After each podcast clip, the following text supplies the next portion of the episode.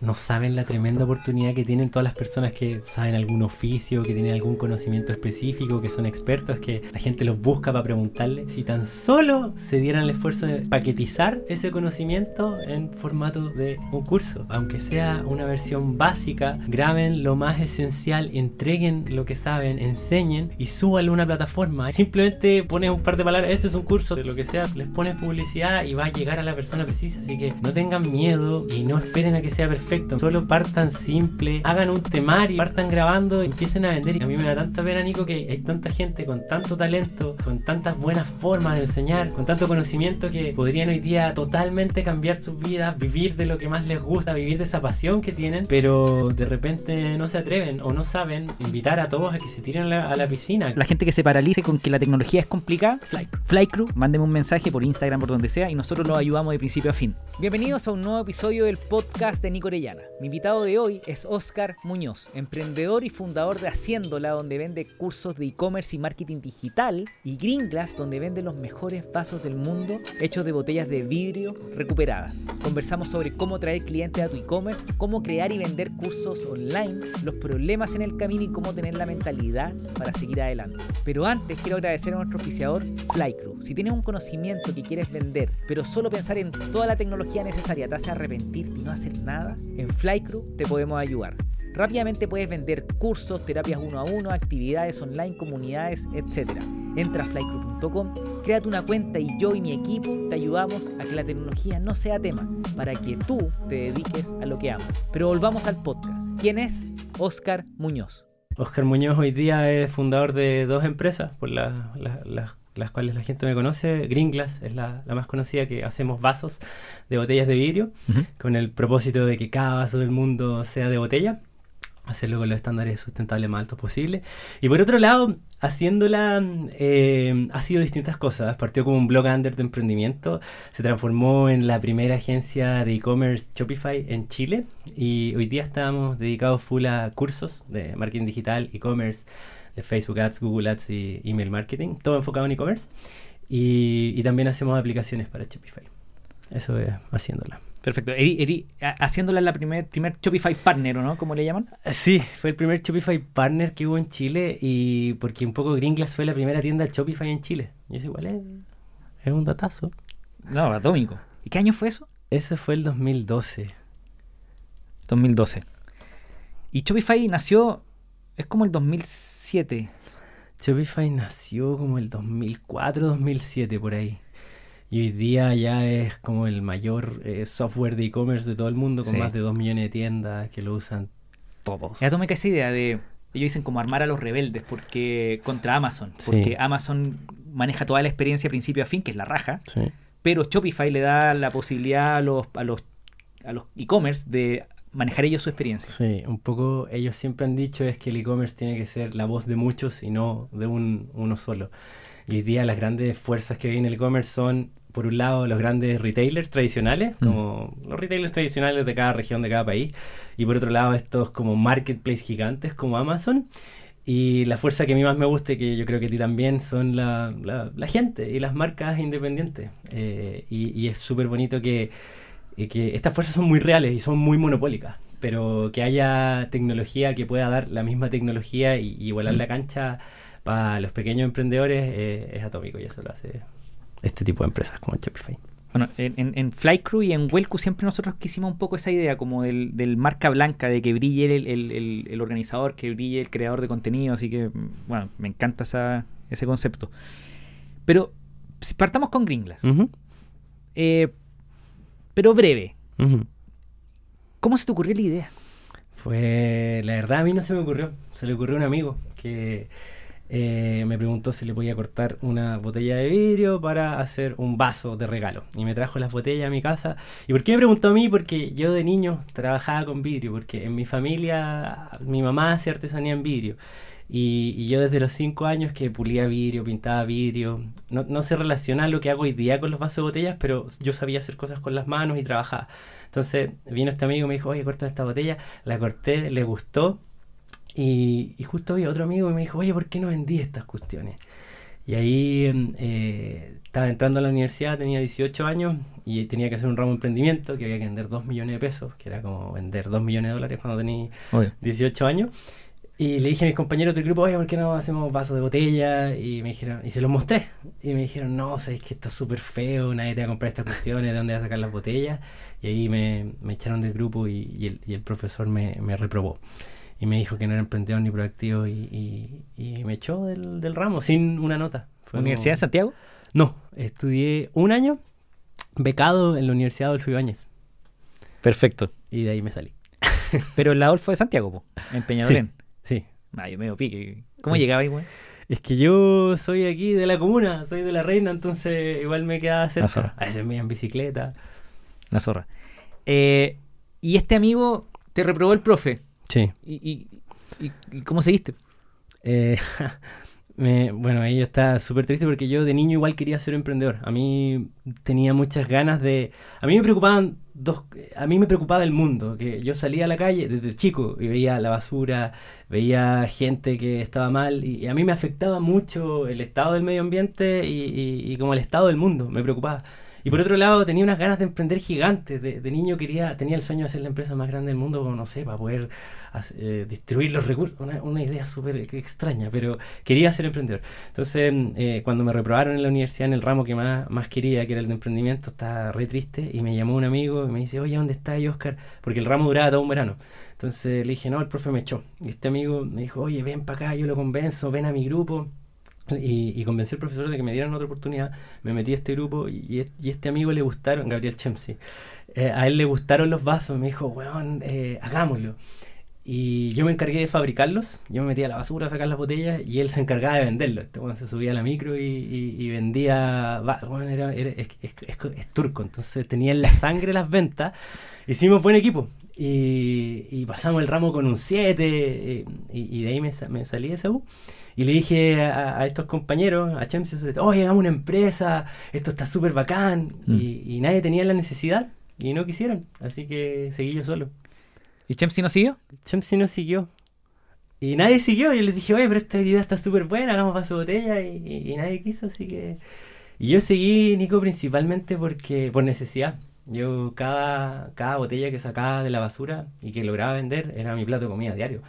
Y si lo lograba hacer bien, podía pagar la matrícula en la universidad y si lo lograba hacer mejor, podía quizás ayudar en mi casa, porque en mi casa pasamos momentos económicos súper difíciles. Entonces, si me preguntáis por qué Gringla salió adelante, no fue por mi, o sea, fue en parte por mi propósito mm. ecológico, mm. pero yo diría que fue por sobre todo para poner un plato en la mesa y para no, para no terminar mal económicamente. Sí, el, yo entiendo que tus papás eh, les iba súper bien y tuvieron un problema. Y eso fue como alrededor del 2000... ¿Qué año? ¿2009? Sí, está ahí, bien informado. Calipso, ¿cómo se llama la tienda? Calipso, Calipso. Eh, ahí la gente que, que, que, sean más, que tengan más añitos, eh, van a recordar Calipso porque mis papás abrieron, a mis papás les fue, fueron pioneros en artesanía en vidrio. Del 97 empezaron a, a cortar vidrio, pintarlo, y mi mamá abrió hasta 7, 8 tiendas, y mi mamá vendía en todo el mundo. Eh, se compraba un pasaje, iba a ferias en Alemania, en Estados Unidos, y era la única chilena y, y, se las arreglaba. Y mi mamá no, no estudió nada, o sea, estudió arquitectura y no sé si lo terminó, pero, pero de la nada ella logró aprender inglés, salir para afuera, exportar y exportar a muchos países. Y a Calypso le fue muy mm. bien en, en, mi infancia. Yo y, todo esto pasaba en mi casa. Eh, era, era muy extraño porque... ¿Tú vivías en veías el taller, veías la construcción? A mi casa venían todos los días 27 personas, habían como 3, 4 turnos de comida, había una gran olla de porotos, todos comíamos ahí. ¿En la reina? En la reina. ¿En la misma casa donde está hoy día? No, no, no, no, no, no, esa es otra, pero en mi casa en la reina, que la recuerdo con mucho cariño, partió siendo una casa muy pequeña y se fue expandiendo porque a mi papá le empezó a ir bien y, era muy raro igual esto de trabajar en la casa y tener las máquinas, los hornos en la casa. Y esa fue mi infancia, rodeado de máquinas, de pinturas y, y a ver, a mis papás abriendo locales. Y, ese fue para mí un gran ejemplo, que los vi hacer cosas con sus manos. Y un poco de ahí nace la inspiración de, de haciéndolas, de hacer. De, de, hecho, por eso... por eso... Eh, no, no. El, lo que pasa es que hay veces que me gusta preguntar esto, ¿no? Como para ir a conocer tu historia, porque podéis googlear a Oscar Muñoz, a los weón, y vamos a encontrar claramente todo esto, pero Ujú, a mí me gusta entender las motivaciones. Y, y soy curioso de, de eso. Y claramente había un conocimiento específico en tu familia que quizás tú eh, no habías estudiado formalmente, pero lo habías ayudado probablemente, habías estado rodeado de esta gente así, trabajando el vidrio. Sí. Para ti era natural, ¿no? Sí, para mí era natural. O sea, yo desde los 5 o 7 años que trabajo, pulo vidrio, pulo metal, eh, pinto, armo collares y salgo a vender. Eh, a mí mi mamá me decía, sal a vender. Y, y- y agarraba las cosas de ella y salía a vender a los 12 años. Y era raro, como llegaba un niño y te trata de vender algo. No, era, era- eran historias que eh, yo desde, desde los 12 años que me decían no, cuando salía a vender la- las cosas que fabricaba mi mamá y, y, y ahí aprendí así como, oh, no, oh, que duele. Y, y eso me marcó mucho y, y- y un poco igual, así como tú, eh, tenía que vender para salir adelante, era mi oficio, era mi forma de vivir. Entonces, mm, eh, por eso me, me dediqué harto al, al mundillo de las ventas Y de cristales. y de los cristales. Oye, ¿y tu mamá hoy día trabaja contigo? No, no, no, no. Mi mamá sigue haciendo lo suyo. Em, bueno, lo que tú habías preguntado, el el 2008 vino la crisis financiera. Ellos exportaban y, y ahí Calypso empezó con la crisis financiera, ya dejaron de comprarle afuera, entonces cayeron las ventas en, en picada y, y de ahí mis papás cerraron las tiendas y, y- y se achicó mucho la empresa. Y de, y, y de ese achicarse eh, quedaron en, en- en una situación económica súper difícil. Mm. Y en esa situación, ahí es donde yo, puta, agarro toda la fuerza del mundo y toda mi juventud y, y- y power que uno tiene cuando es más joven y, me dedico a sacar Gringlas adelante porque Mm. para poder apoyar a mi familia, para que no me echaran de la universidad y para poder pagar la universidad algún día y, y también para crear mi carrera, pues salir adelante y hacer mi propia cosa. Pregunta, yo escuchaba que tu deuda, es- tú, tú estudiaste en la Adolfo Ibañez con CAE. Estudié becado en la Adolfo Ibáñez un año y de ahí me cambié a la Chile con CAE. ¿Y estuviste un año en la Chile? No, terminé la carrera. ¿En serio? Sí. ¿Qué estudiaste? Estudié ingeniería comercial. Mira, pero qué máquina. Yo pensaba que no había terminado, weón. No, terminé. ¿Y pero cómo? Para 2009, o sea, ¿estudiaba y, y iba creciendo en paralelo? Sí, no, para mí los primeros cinco años fueron... eh, Porque fueron, los más fuertes. infierno, fue fuerte y fue lento. No fue esta historia. Yo hoy día veo gente que parte emprendiendo y empiezan 1, 2, 10, 20 millones, 100 millones y va y siguen y, y agarran vuelo. Pero yo los primeros 5 o 6 años vendía 200 lucas, 500 lucas, eh, mascaba la hucha, lo pasaba mal. Y como te decía, eran años de meterme a la basura, de estar a las 3, 4 de la mañana en hoteles, restaurantes, en discotecas, sacando las botellas de la basura porque no me las pasaban. Tenía que ir a esa hora a sacar las botellas eh, y, y después trabajarlas, puta, ir a la universidad, los sábados temprano en la mañana, me levantaba a las 5, me dormía a las 3. Era, un- era, era súper difícil estudiar. Porque estudiaste entre el 2010 y el 2015, más o sí, menos. sí, Pero esa son la, es la época que nace Gringla y que empujáis con fuerza, ¿o no? sí, pero en esa época nadie conocía a ¿Y Gringa. en qué momento estudiabas, weón? Estudiaba la, la- ¿Y por qué seguís estudiando? ¿Por qué seguí estudiando? Porque me iba mal con Green Class. Y yo decía, puta, si fracaso con esta cuestión, por lo menos voy a tener un título y voy a poder vivir de algo. Entonces, para mí siempre Uh. fue, dije, bueno, me quiero salir de la universidad, quiero salirme de esta cuestión. Me iría mucho mejor si me dedico a esta cuestión, pero no lo hacía porque me iba muy mal. Yo vendía 200, 300, 500 lucas y, y- y con eso apenas me daba para comprar botellas, pagarle al ayudante que tenía.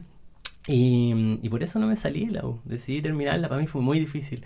Pero cuando terminé dije, ahora es, y le voy a meter más ganas que nunca y ahora no me puede ir mal, onda. Tengo que salir adelante. ahora. Yo recuerdo que, porque escuché varias entrevistas tuyas, weón, que vendía ahí, habían años que vendiste 10 palos, otros que vendiste 20, 25. Sí. ¿Cómo fue el primer año de 100 millones? Primer año de 100 millones. ¿Cómo lo conseguiste?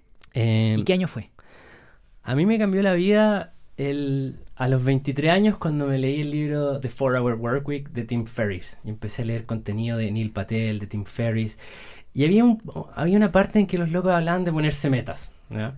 Y yo no tenía metas, yo simplemente vivía el día a día, pero dije, ya, este año voy a vender, eh, si vendí 10, voy a vender 20, el siguiente voy a vender 30, el siguiente voy a duplicar y voy a vender 60, y el Mm. siguiente voy a vender 100. Y, y- y en verdad cuando pones una meta, la, la gran meta anual, la divides en 12, luego la divides eh, en 30 para sacar la meta diaria. Es un ejercicio muy bonito que yo siempre insto a las personas a que lo hagan para decir, oye, pongamos un norte. eh, y tratemos de adaptar lo que vamos a hacer para de pequeños pasos llegar a esa gran meta. Y mm, cuando salí de la U, el 2015, 2016, eh, creo que ese fue como el primer año que logramos los 100. Pero aún así, haber logrado los 100 eh, después de 5 o 6 años, Claro. no fue lo que me cambió la vida. Gringlas seguía siendo pequeñito, pero si queremos hablar como de un punto de inflexión, eh, la, la gente siempre pregunta por los puntos de inflexión. Yo después de 7, 8 años de haber trabajado mucho y seguir vendiendo muy poco y que nada me resultara con Gringlas, lanzamos un producto que me cambió la vida. Y simplemente fue hacer vasos piscoleros. Y una pequeña lección, pequeña gran lección, que de repente uno hace lo que quiere, pero en verdad hay que hacer lo que la gente quiere.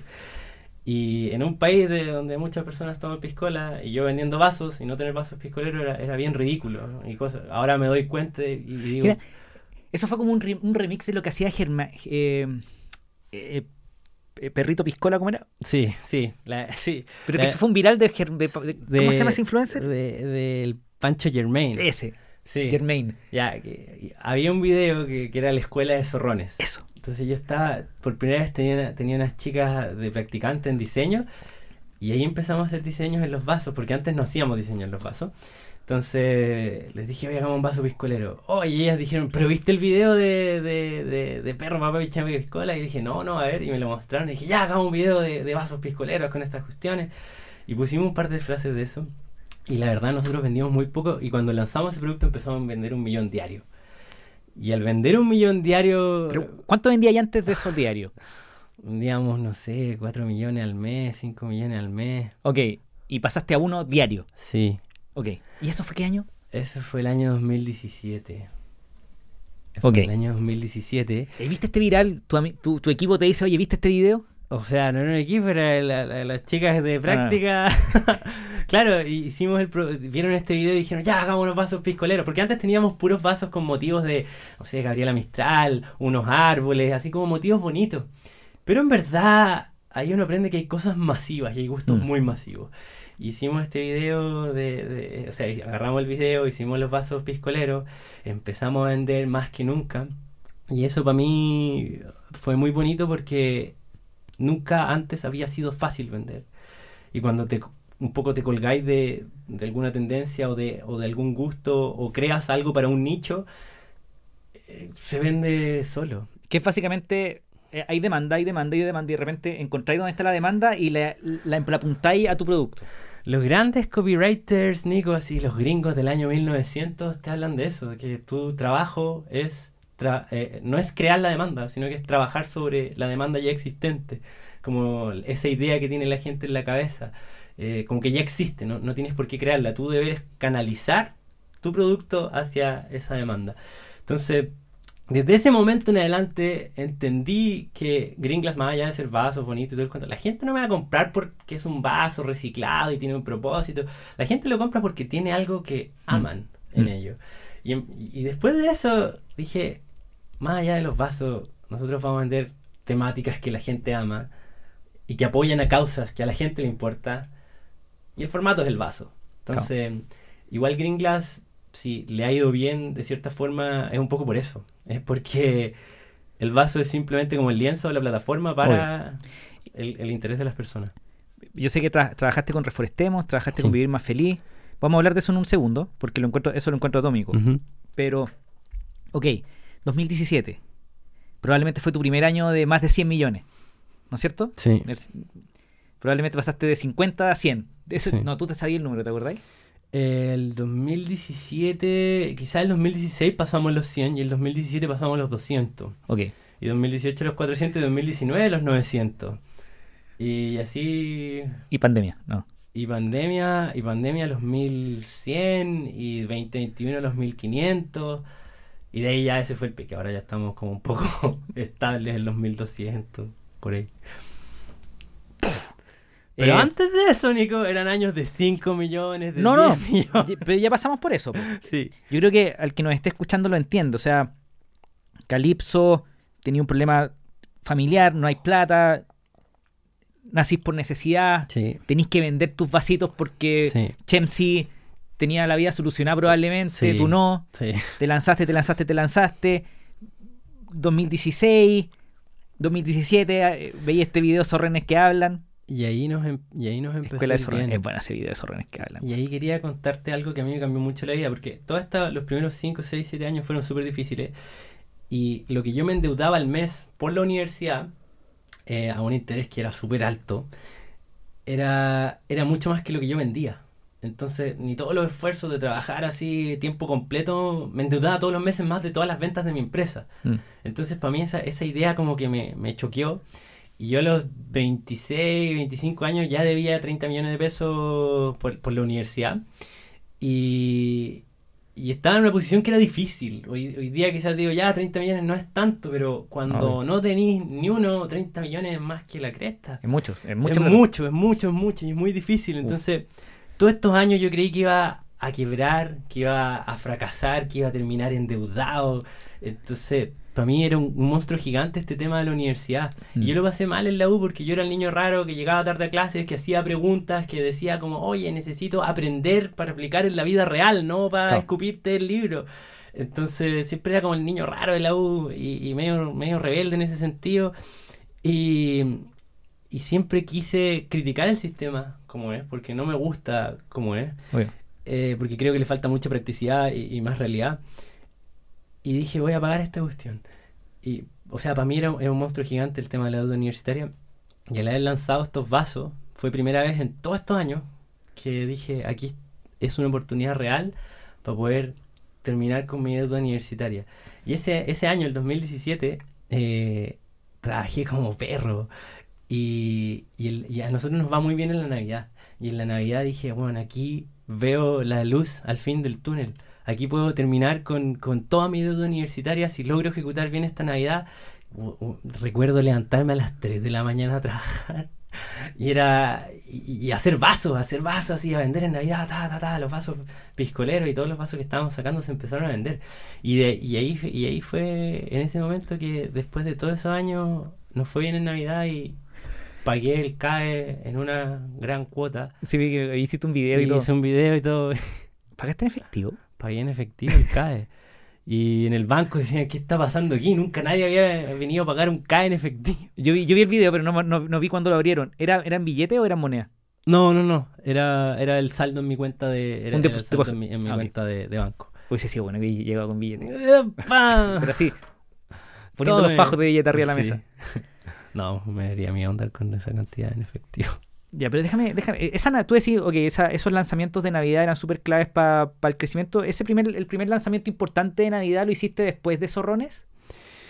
Eh, así como el lanzamiento de producto, yo diría que el, el- el- el piscolero fue, El primero. Fue, fue como el primero. Y el video, ese video clásico tipo Dollar Shave Club que hiciste, ese Ya, fue antes de. Fue antes, eso fue el 2015, Nico. Ok. Fue hace mucho tiempo. Que ese yo creo que fue el que. Porque ahí yo te conocí, weón. ¿Sí? Con ese video. Porque se hizo muy viral, weón. ¿Y quién es este weón? Y, y yo había visto el Dollar Shave Club, pero porque era como empresa tech. Sí. Y yo, por eso yo sabía quién eran, ¿cachai? Eh, Dollar Shave Club era básicamente un gallo que vendía unas, unas máquinas de afeitar de manera muy ridícula. Hizo un video atómico, lo voy a tratar de dejar después en, lo- en las notas del, del episodio, pero Mike Dewin se llama, el de Dollar Shave Club, que terminó vendiendo a la empresa Procter Gamble. Sí, bueno. pero ese video marcó un antes y un después en la historia de Dollar Shave Club. Y ellos lo sacaron en 2013-2014. Y yo el 2015, la primera vez que producí un video pro, tenía una, una amiga que conocí ahí y le dije, oye, eh, quiero hacer un video. Y, y en ese tiempo era muy difícil volverse viral. Los algoritmos no funcionaban en base a qué tantos seguidores tienen y en base a qué tanto la gente comparte. social. No, no era si es que alguien le da like o no, era que tanto alguien lo compartía que agarraba viralidad.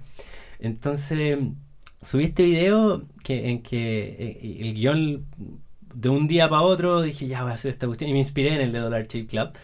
Eh, y, y mostrábamos a los cartoneros, a los recicladores y mostrábamos el proceso. Y, y la verdad lo compartimos y, y nadie lo vio, no fue viral. Hasta que otra página, los, los chicos de Depto 51, que yo les empecé a, tenían una tienda online y yo les empecé a vender vasos, y ellos dijeron, bienvenido Green Glass, y pusieron el video, y ahí se hizo una pequeña viralidad en ese tiempo, unos 300.000 views.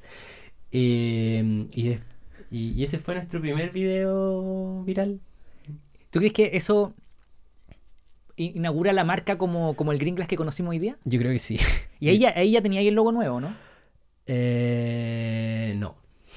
Pero, No. pero hay como que hay partes fuertes. En ese momento, yo desde que salí de la U, me puse a fondo, hicimos ese video, eh, gané un Cercotec y, con, y, y rehicimos la marca, porque antes, bueno, ahora estoy muy gastadito, pero Gringlas no tenía un packaging bonito, era, era, era todo muy feo, muy arcaico, y con este pequeño capital de Cercotec invertimos como 2 millones de pesos en rehacer la marca. Yo siempre le preguntaba al Thomas, al Thomas Kimber de Carún, porque él tiene, tiene muy buen gusto y, y Sí. cacha mucho de, de Sí. branding, de marca. Le dije, siempre le pregunto, oye, ¿con quién hiciste esto? ¿Con quién grabaste tus videos? ¿Con quién hiciste el logo? Y me dio el dato de, mm, se llamaban Fábrica Design, las chicas que, que hicieron el logo, hicimos nuevo packaging, nuevo logo. Y, y ahí Gringlas tomó más importancia cuando tuvimos como un packaging nuevo, cuando sacamos los piscoleros. Bacán. Y luego, después de eso, empezamos a, a introducir lo- las causas, Y que fue los vasos para reforestar, los vasos para... ¿Fábrica de Design todavía existirá? Fábrica Design eran dos chicas, pero hoy día está Adela Marín principalmente. Eh, quizás la página sigue arriba, quizás el Instagram sigue funcionando, pero si no pueden buscar a Adela Marín. Son muy buenas, le han hecho el logo a varias marcas icónicas en Chile. Ya. Uf. Ok, pero después tú empecé con la- el 2017, lanzáis estos vasos, que son los primeros vasos con, con diseño. Habíamos hecho un par antes con diseño, pero no, no pescaban mucho. Pero estos fueron los que nos movieron la aguja. Antes no vendíamos nada y estos hi- hicieron que en verdad pudiéramos crecer el equipo, crecer la, la- la facturación y la fabricación de, de vasos, los vasos piscoleros. ¿Por qué crees tú que, si partiste leyendo, bueno, Tim Ferris te enseñó el tema de las metas, Sí. a visualizarte, es decir, Sí. en, en- en cinco años más voy a estar acá. Y, y también me dio el sueño de, de como este que critican mucho, el de los ingresos pasivos. Y, y eso nos lleva como a otro mundillo, el de los ingresos pasivos. Mi, mi sueño, yo leía a todos estos locos, Tim Ferriss, Neil Patel, que te prometían que con internet y un computador y haciéndote un blog ibas a poder vivir en cualquier lugar del mundo generando ingresos sin estar trabajando como activamente. Mm. Y la verdad es que vi una oportunidad en eso y era mi sueño. Y, y un poco haciéndola parte también con, con, esa, con ese objetivo, más allá de promover el e-commerce, ayudar a los emprendedores y compartir todas las cosas para hacer y vivir de, de lo que amas. Obvio. Eh, haciéndola parte con este modelo como de hacer tiendas Shopify, pero Shopify tiene un programa increíble de afiliados, que por cada tienda que tú, tú logras hacer, eh, Te paga un 40% Sí. de lo que genera la tienda. Y el mundo, a mí me encanta en- dentro del marketing digi- digital el mundo de los afiliados. Y, y en eso vi una oportunidad, como al, al estilo Tim Ferriss, oye, quizás que con esto puedo tener marketing de afiliados y logro hacer varias tiendas. ¿Por, por qué te preguntas? Voy avanzando hacia allá. Ujú. El, leíste Tim Ferry, te pusiste meta, después hiciste el 2015, este primero, primero, primer viral, Sí. siguiendo la idea de Dollar, Sí. Dollar Shave Club. Sí. En algún minuto hiciste este primer lanzamiento con zorrones que hablan, eh, Papito Pichanga Piscola. Sí, perro, papá, Pero- pichanga, piscola. Es muy buena esa weá. Eh, y me imagino que en algún minuto empecé, empezáis a rayar con la idea de hacer lanzamientos, de ir a buscar demanda, de hacer pago en performance. ¿No? ¿Me puedes explicar cómo, Sí. cuándo se prende esa vela? Porque Sí. si la hubiese prendido el 2013, tú hubieras forrado antes. Sí. Por- Hay un, hay un, hay una persona que es, eh, es como el GOAT, el, el, el original GOAT, el, La cámara el- inicial. el papá de los helados, como dirían los venezolanos, que es Ezra Firestone. Es como una de las figuras más grandes en el mundo del e-commerce. Perdón, ¿cómo? Ezra Ezra, perfecto. Firestone. Es como de los influencers más grandes que hay en el mundo del e-commerce. Eh, y este loco, yo lo vi de repente así, oye, vamos a hacer un Black Friday. Y ponía en vivo, como en un día vendía 200 mil dólares. En un día. Y, y uno queda así como para adentro, así como 200 mil dólares los vendió en un par de horas. Y, y compartía así como, estamos en vivo. Y además en Shopify tú puedes mostrar en vivo cuánta gente hay, están agregando el carro, cuánto estáis vendiendo. Entonces lo compartía y dije, oh, yo quiero, quiero hacer esto, quiero, quiero así ser como él. Y, y desde ahí que eh, empecé a hacer lanzamientos tanto como para pa Gringlas como para pa haciéndola. Eh, de él aprendí a hacer esto de, pero lanzamiento versión e-commerce, no el lanzamiento estilo Jeff Walker, sino que versión e-commerce. Uno como que hace lo mismo, eh, armas una lista, empiezas a hablar de que eh, oye, vamos a hacer algo nuevo, un producto sorpresa, está relacionado a esto. Eh, nosotros hemos hecho harto de participar con los clientes, les decimos como, ¿qué es lo que ustedes quieren? ¿Qué frases les pondrían a esto? Si hiciéramos un vaso de mujeres pijoleras, si hiciéramos un vaso de mujeres feministas, si hiciéramos un vaso de, no sé, cosas. Entonces los clientes nos dan las frases y las votan ellos mismos, así, entonces los hacemos participar, les vamos a hacer un nuevo vaso con participación, de, eh, con participación con nuestros clientes, la gente vota y al final terminamos creando, voy a poner ese como ejemplo, los vasos feministas. Los vasos feministas, así lo hicimos, ¿qué frases les pondrían? Las chicas dieron sus frases, votaban, eh, hicimos los vasos con esa frase y justo lo hicimos calzar eh, con, el, con el día el 8M. el 8M. Hoy día ya un poco se critica cómo hacer cosas comerciales en esa fecha, ya no lo hacemos. Pero en ese momento estaban en llamas, era plena pandemia. Eh, empezamos a postear cosas en morado los días anteriores, empezamos a poner las frases, de repente sale este, hicimos un video también como, oye, en Green Glass la mayoría son mujeres, eh, y las mujeres como que hicieron estos productos, entonces hicimos todo un video y, se hace como una previa y cuando se lanza ya también tiramos una muy buena un muy buen descuento solo para mujeres 50% off y, y así un lanzamiento eh, podéis vender hasta 50 millones de repente.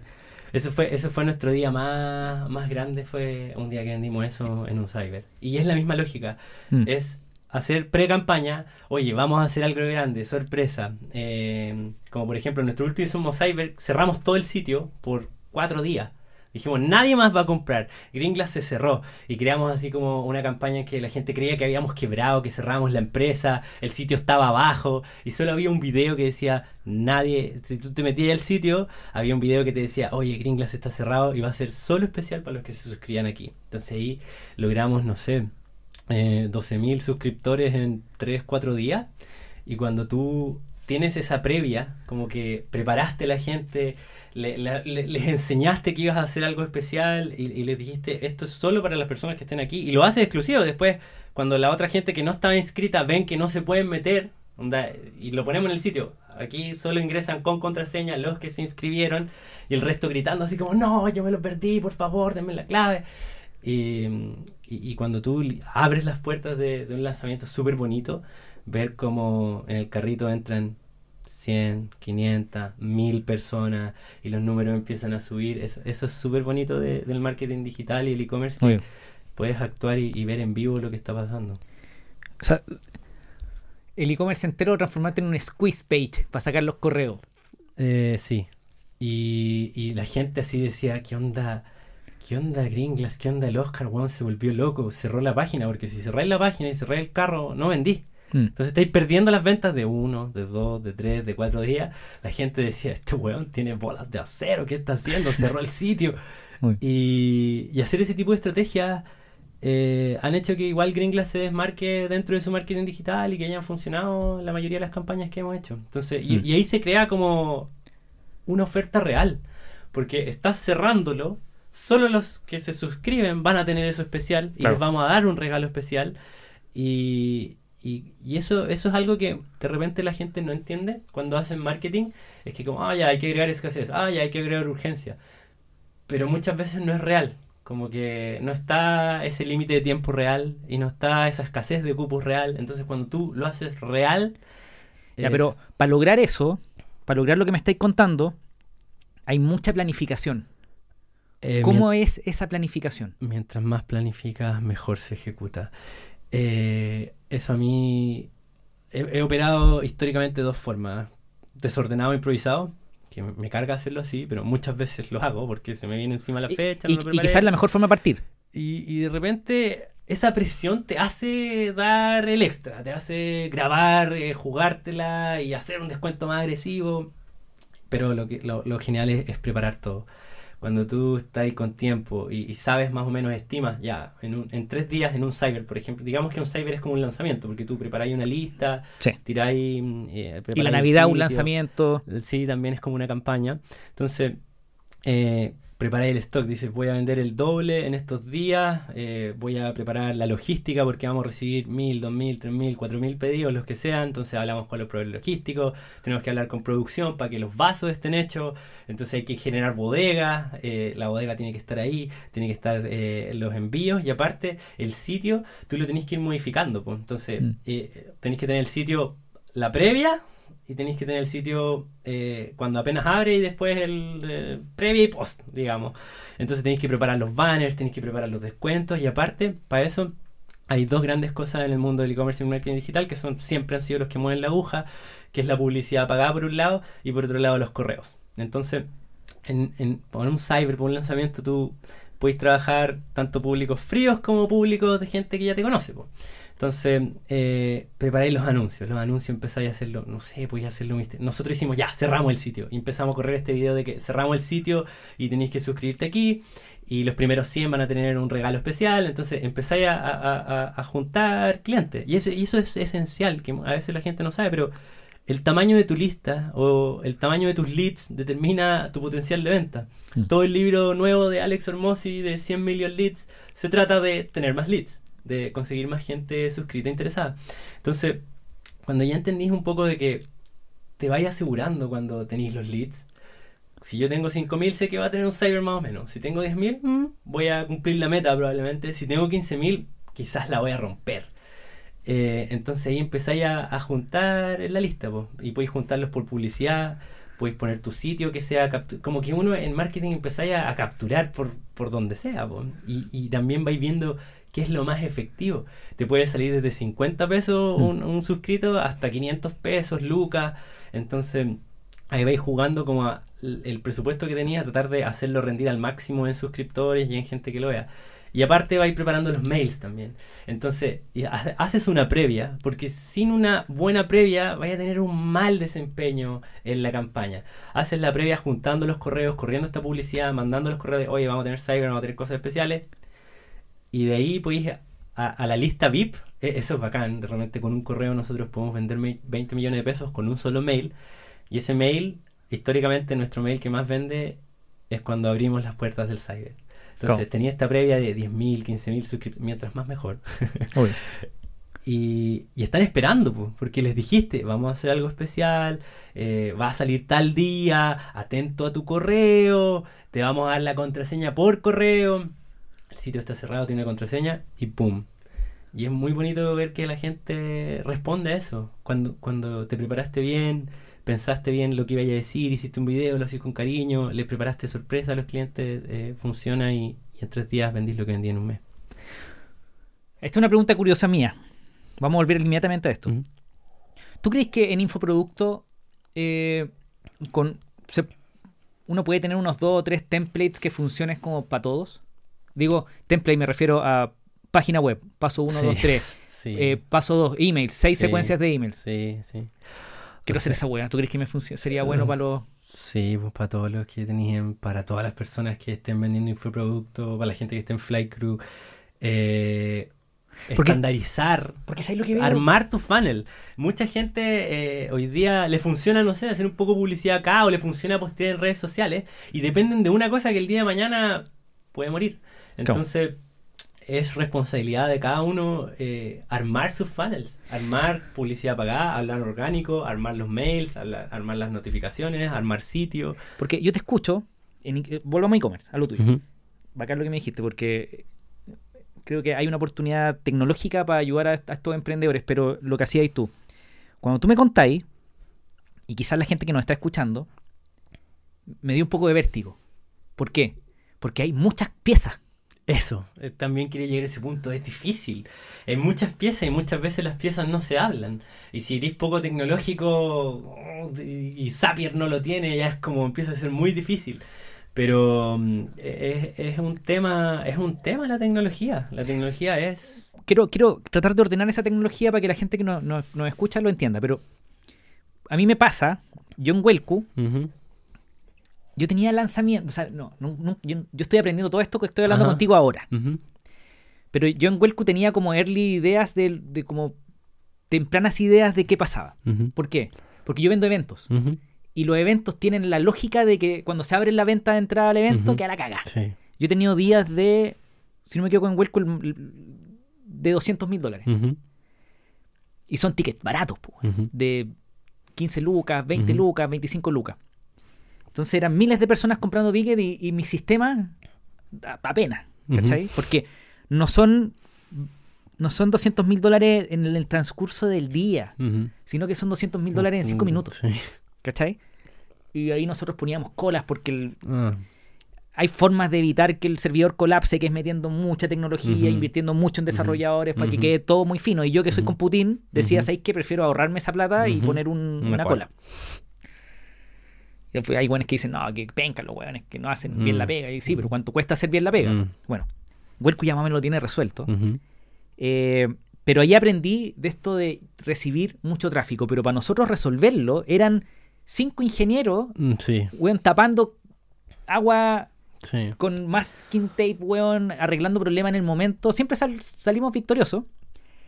Pero me imagino para alguien que no es con Putin Ajá. y que de repente abrí el carro, mandáis el correo, llega Se mucha cae. gente a la página, Se cae. se te cae, Se cae. y está ahí en Shopify o está ahí en un WordPress o en un WooCommerce. Generalmente esos se caen. Es muy fácil porque normalmente la gente que tiene un e-commerce en un WordPress tiene el, de- el tiene todo en el mismo servidor. Y se cae. Ahora yo tengo todo separado en Cloudflare, el DNS, tengo balanceador de carga. Pero- DevOps. Una persona normal no sabe eso, No. ¿cachai?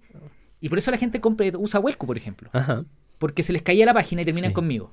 Porque yo ya tengo resuelto ese tema. Eh, vamos a la parte de cómo se, cómo se estructuran las herramientas.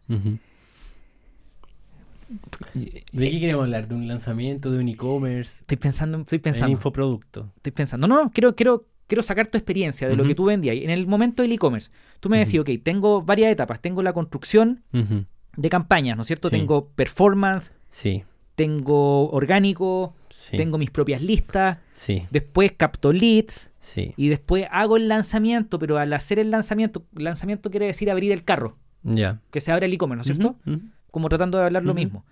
Cuando, entre que captáis el lead hasta que tres días después se abre la tienda, se abre el carro, la gente empieza a comprar, hay secuencias de correos para ir construyendo. Sí. Ya, ¿cómo construís primero eh, esa lista inicial?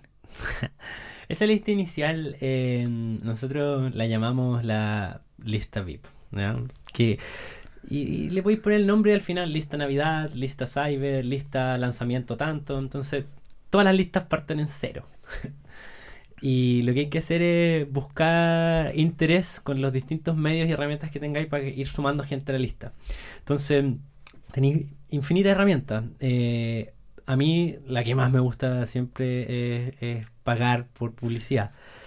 Hoy día, la, sobre todo B2C, para llegar a gente masiva, eh, Facebook, que tiene Facebook e Instagram, Google y TikTok son como los número uno. ¿Y hoy día lo hacís con agencia o lo hacen No, internamente? no, lo, lo hago hasta yo. Ya. Yo siempre he estado a cargo, he, he contratado agencias de, Chile, siempre he trabajado como con los mejores que hay y, y voy trabajando con gente de afuera para siempre estar cachando como qué qué es lo nuevo. Y la verdad es que es relativamente simple, cada vez como más automático, ya no es tan necesario programar tanto las cuestiones. Eh, pero, ¿qué es lo que hacemos? Corremos, hacemos publicidad para gente que no nos conoce y para gente que nos conoce. Pa... Siempre tratamos de hacer los videos lo más entretenido posible, con un gancho. Pero tú tenías, tú un truco. ¿Qué? Tú pescáis los videos virales Sí, y siempre. les metís plata. Siempre, siempre. Pero, pero Pero eso lo es. hiciste en 2015, lo hiciste en 2017, pero eso, eso, eso es lo otra. hiciste con Cholito. Eso es otra estrategia pagada que tengo. Ok. Eso es mi estrategia como Evergreen. Que todos los. ¿Qué significa Ever- Evergreen? Evergreen?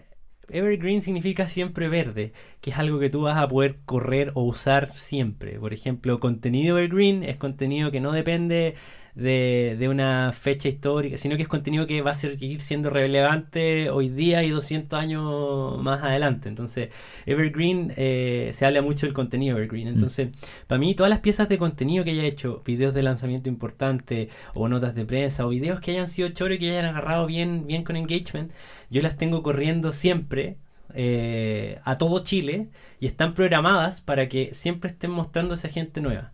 Y apenas alguien las ve, que no le aparezca más. Entonces tenéis distintos ganchos que han sido tus históricos más, más tus mejores los que han rendido históricamente mejor como orgánico, los tienes siempre captando atención y están optimizados para captar atención, no están optimizados para vender. ¿Y por qué? Y eso, es una gran pregunta. ¿Por qué, ¿Por qué no estoy pagando para que estas piezas como que me traigan ventas?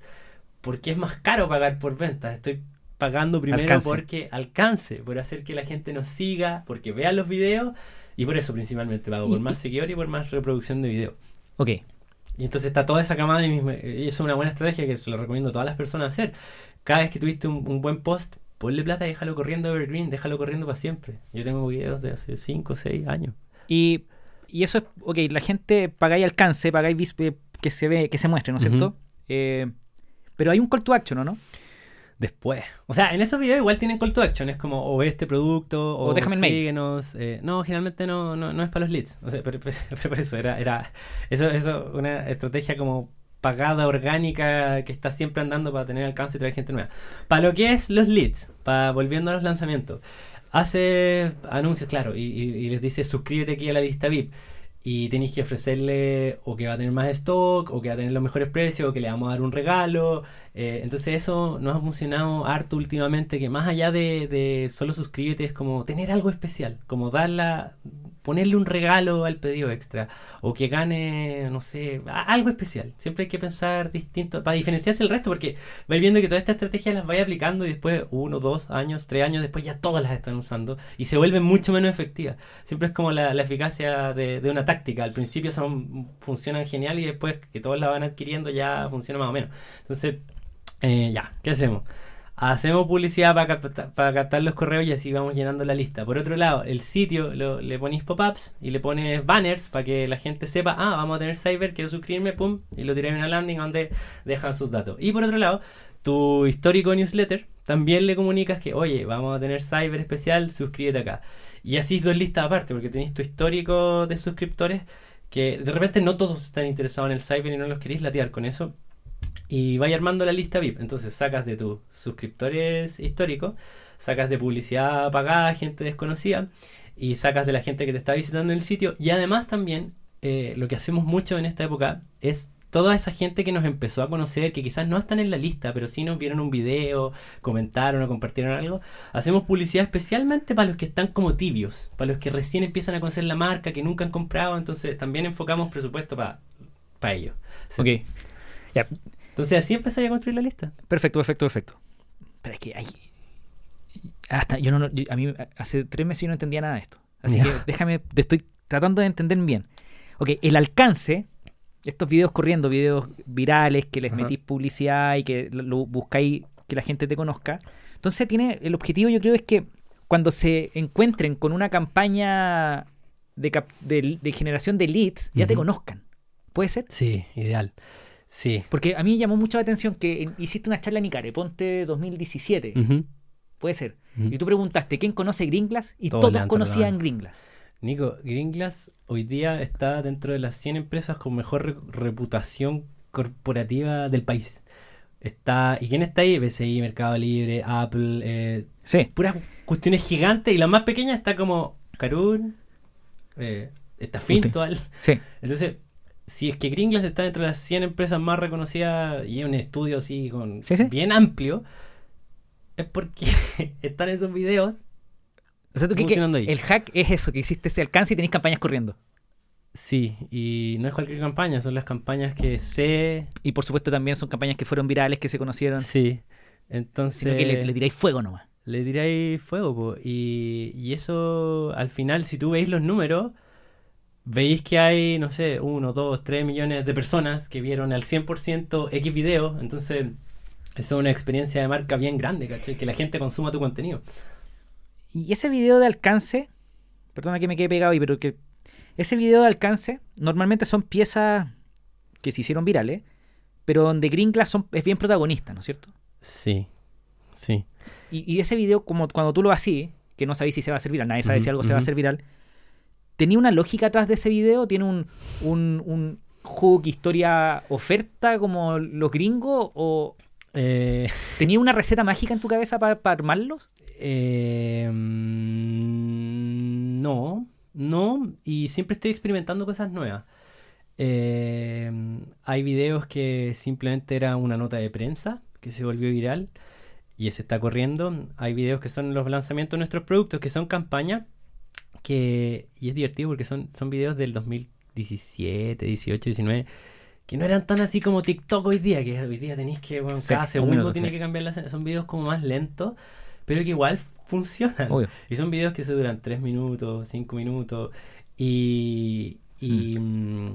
Mm, en los videos tratamos de contar historias, la verdad. Como que... Mm, eh, y eso para mí ha sido un desafío, como cómo linkear contenido al e-commerce. Para mí ha sido un, desafío tremendo. Entonces, los videos de lanzamiento vamos a ir a, una fundación a esterilizar perritos. Y parte mi perro hablando, que es el cholo. Eh, después, de nuevo, el cholo hablándome como Oscar, porque estás tirado en el piso? Y dice, vamos a plantar árboles a, donde están quemados, donde se quemaron los árboles en, el 2017. Hubo un gran incendio, vamos a plantar árboles allá. Y hay otro video que igual son improvisados, Nico. Llego, hay veces que son full improvisados y hay veces que hay un guion. Pero la mitad es improvisado y la mitad es guion. Ok. Ok. Ya, video alcance.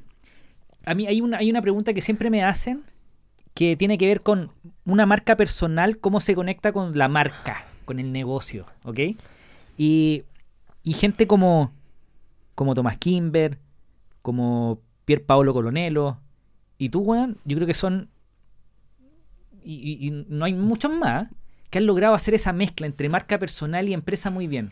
¿Cuál crees tú que es la clave para mí, eh, para mí Gringlas como que un poco sirve cosas muy genuinas mías. Mi preocupación por el medio ambiente, mi preocupación por plantar árboles, por los animales, por los niños con cáncer, son cosas que están que yo llevo muy dentro mío, a mí me, importan esas cosas. Y, un poco el desarrollo de los productos y la historia eh, son genuinas. Entonces, mm. como que hay un factor de, de verdad que no, se puede emular. Entonces, eh, y también la historia, la, historia de, de Gringlas, de cómo me echaron de la universidad y todo, y todo eso, fue parte icónica de, construir la marca. Y, yo no lo sabía hasta que después de cinco años estaba en, mi, en, una aparición en, en, tele, me había invitado un chef. Y yo cuento, no, yo hago botellas. Y nos vamos a una pausa comercial. Y el chef me patea la silla y me dice, oye, weón, estás muy fome, weón, vamos a perder rating. Pica cebolla, weón, pica cebolla. Y yo así como que quedé choqueado y dije, bueno, les voy a contar la historia de cómo partimos. A mí me echaron de la universidad y la cuestión y, fue un hitazo. ¿Te acuerdas del nombre de ese chef? Sí, él, él, fue, gran parte de la historia de inglés, Carlos von Mühlenbrock. Tenía su programa hasta el 2014, él estaba en el PIC, Carlos, ahí, con su, su restaurante y, invitaba a los proveedores. Entonces yo era uno de los proveedores. Y le agradezco mucho que me hizo darme cuenta que hay que armar un show también, hay que tener cuentos y, hay que tener cierto sentido de espectáculo igual a la hora de presentar la marca. Eh, entonces eso es súper importante, como saber que vas a ir a... Al final tenés que entretener o si no nadie va a aprender. Ok, ok. Ya. Lo que pasa es que yo encuentro que en, en, a un MBA Mira la cuestión que te voy a decir. En la universidad, en los programas de MBA, le enseñan a los cabros a ser súper estratégicos, a armar sus campañas y ser exitosos en los negocios. ¿No es cierto? Se lo enseñan. Pero los emprendedores tenemos algo que los MBA no tienen, que es esa pasión absurda por lo que están haciendo. Y que lo tiene Tomás, lo tenés tú, lo tengo yo, lo tengo, a los que les va fintual, weón. Eh, tu curiosidad te permite, weón, luchar contra tu déficit atencional probablemente. Sí. Sí, no, mi curiosidad me mueve, Porque te aseguro que si estás haciendo algo que no te interesa, te querés matar. Por ejemplo, revisar un balance financiero. que, seguramente ya lo manejáis muy bien, pero preferís muy mil veces estar pensando campañas de marketing que estar pensando cómo pagar credit eh, claro. ¿Cómo has jugado la curiosidad en tu vida para desarrollar estas campañas y todo esto? Para mí, Nico, la curiosidad es, como mi motor de vida, el, aprendizaje, el, descubrir distintos mundos. De hecho, los mismos desarrollos de los vasos para mí son, son, oh, hablemos de arquitectura, pa, o hablemos de arte vanguardia, arte vanguardista, pa. Como que para mí siempre ha sido seguir la curiosidad de qué es lo, qué es lo nuevo que hay en, en marketing, qué es lo nuevo que hay en Mm. redes sociales, cuál es el nuevo software más bacán, qué es lo que están haciendo. Yo siempre, la mayoría de mis referentes siempre son de cualquier lugar del mundo. Eh, son de Estados Unidos, son, son, de, son de todos lados. Entonces, si me habláis, me habláis de Dollar Shave Club, ah, lo sigo desde el 2013, Oye. ¿cachai? 2014. Entonces, eh, siempre me he nutrido de, de infinidad de libros, de cursos, ¿cachai? Casey Neistat. Comprarle un curso a Casey Neistat de video. Después, no sé, el, el NAS Daily. Tomé el curso de NAS Daily. Después el curso de Arduino. de- entonces, siempre la curiosidad por todo, por la histo- A mí me encanta la historia. Mm. eh, leo- me encanta leer de historia, de, de economía, de, de marketing. Y si me meto al marketing, voy a ver, ver el weón de 1850 que inventó la, la venta por correo. Entonces, un gran motor en mi vida, Nico, es la curiosidad y, y el aprendizaje. A mí me encanta aprender cosas. Y eso me mueve. Te dejo un dato. El Van Ni- o sea, Casey Neistat tiene un hermano. Casey Neist- Van Neistat, Spirited Man. Es el weón. Sí, es, oh. es la raja este weón. Es- Yo, eso me da risa, que yo me meto y voy a mi. Yo cada vez encontré- veo y el Nico sigue este weón. Y el Nico sigue este Yo loco. encontré, yo encontré a Van hace cuando partió su canal hace como seis meses. O un año quizás. Lo partió hace Un año, un año. Pero no hace mucho. Es que lo que hace que el tiempo, bueno. Cuando nació su canal, que Casey, Rich Roll lo invitó a su podcast. Y Casey fue muy bacán porque lo ayudó mucho. Sí, po. Y te ponía a ver los videos de Van Neistat, weón, y su Spirit and El Man. papá de Casey, po, weón. El papá, pues, weón. Sí, O sea, ahí está, pero clarísimo. Está clarísimo. ¿Sí o no? Sí, po. Y recomiendo un libro que es de Tortowski, que se llama eh, Ah. Esculpiendo en Tiempo. Que lo, lo escuché en un podcast que lo hizo Jack Conti, el fundador de Patreon. sí, sí. Invitó a Van a hacer un podcast y el weón de Van, que estaba rayado, como que un- de repente entró como en catarsis el weón y, y el weón de Patreon estaba así. Sí, po. Y el loco le dice, eh, oye, weón, ¿leíste este libro? Y el weón le dice, no. Conche tu madre, tienes que leerlo, weón. Sí. Así que lo compré. Van. Neistat, se lo recomiendo a todo el mundo porque es muy bacán. Van Neistat y Casey Neistat. Son atómicos. Ya. Curiosidad. Lo que pasa es que mucha gente que no tiene la plata, no tiene los recursos, no tiene el tiempo para esto, hacer un MBA, yo siempre le digo, sigue tu curiosidad. Porque eso es más poderoso para los negocios que muchas cosas. ujú. ¿O no? ¿Estás de acuerdo? Sí, sí. Ok. La intuición. Ya, vimos campañas de alcance con videos virales que hablen de la marca, siguiendo tu curiosidad, tus pasiones. Eh, hablamos de performance, de, de apuntar, de construir li- listas que son las VIP, que son las nuevas. Sí, Hablaste de las listas legacy, de las históricas. sí, eso ¿Las, tu- las listas históricas convierten igual de bien o no? O sea, lista histórica me refiero a que el, el la vaca 2017, lechera, po. el 2017 hiciste una campaña y quedó un, un montón de gente ahí. Es que la lista histórica yo me refiero como a tu newsletter general, donde tenéis como el gran grueso de todos los suscriptores activos que tú les estáis mandando la... ¿Y ellos, ellos son compradores para siempre? Son, la verdad es que sí. Y sin y, si- y igual uno los tiene que resucitar si no. O sea, el construir la lista es, es real. El construir la lista es muy real. Construir la lista y, y ser muy cuidadoso en qué le mandáis a la lista. Como porque no queréis aburrir a la lista con pura venta. Como que hay que tratar a la lista con cariño, como lo hacís tú, lo hacís súper bien. Estáis siempre mandando contenido. Tú lo hacís perfecto y creo que eres de los mejores que lo hacen en el país, que están tratando bien a su lista y que te sentáis, no sé, un viernes en la mañana y decís, esta weá le va, le va a interesar a los muchachos Miércoles y viernes lo hago. esta cuestión le va a interesar y pam, y les mandáis. Y al final generáis una cuestión súper potente porque la lista de correo es, es demasiado personal. ¿Sabes lo único que me pregunto? ¿Qué? ¿Por qué mierda no partí hace 14 años cuando empecé esta cuestión? Y partí ahora hace poco, weón. Sí, pero ahí como avión, así que es- eso también es es una idea clave para todos, que todos, todos parten día cero, suscriptor cero, seguidor cero, views cero. Sí. Y que a darle nomás, pues yo, yo también, yo llevo, no sé, 15 años haciendo gringlas, haciéndola de contenido, toda la cuestión, y digo, ¿por qué no aproveché el 2017, 18, 19 de empezar a hacer contenido corto, de haber grabado más videos en YouTube? Ya, pero esta- con este tema, ¿tú, ¿por qué el 2012 no te gastaste toda la plata en comprar bitcoins? Porque no sabía de Bitcoin. po, Por eso entonces ya no, no nos quejemos de lo que no hicimos, veamos lo que vamos a hacer. Veamos lo que vamos a Ok, hacer. ya sabemos cómo captar esa, esos leads, esos prospectos de clientes, construyendo estas listas y los lleváis a un landing, Sí, que es una página donde... ¿Qué pasa en esa página? eh, como tú te gusta tanto Russell Brunson, eh, pueden pasar varias cosas en un landing y acá en Chile de repente están más acostumbrados a los landing cortos. Como que, oye, esto es, suscríbete acá, porque eh, a los gringos están muy acostumbrados a los landing así Sí. de kilómetros para abajo, que son bacanes. Que son pero- las, las cartas de venta, los sales letters. Claro, y de repente así una variación de ese landing y veis que bueno, un título y suscríbete aquí funciona mejor que toda el- la carta de venta. Bueno, en el, en el landing lo, lo único que quería es que la persona te deje el correo. Eh, pero eh, para todas estas campañas es muy efectivo hacer, no llevarlos al landing, sino que, no sé si sabéis, pero el mismo Facebook tiene un formato en que Puedes captar correo. le haces clic y le chupa el número de teléfono, el nombre y el correo de una. Entonces el formato, ese nosotros, ese lo corremos siempre para, la- para los cyber y para las campañas. Hacemos este formato que nos trae leads muy baratos. ¿Y Facebook todavía funciona? Facebook funciona. Uno dice está muerto, pero si ponéis plata y se va a distribuir entre Facebook e Instagram, y cuando ves el desagregado de los resultados, siempre es como mitad y mitad. Ok. Que he escuchado que hay como un resultado. Como creció tanto el video, el, el video corto de Instagram, TikTok, como que la gente se dejó de meter tanto al Facebook, pero pareciera que Facebook está como, como, como de regreso. man.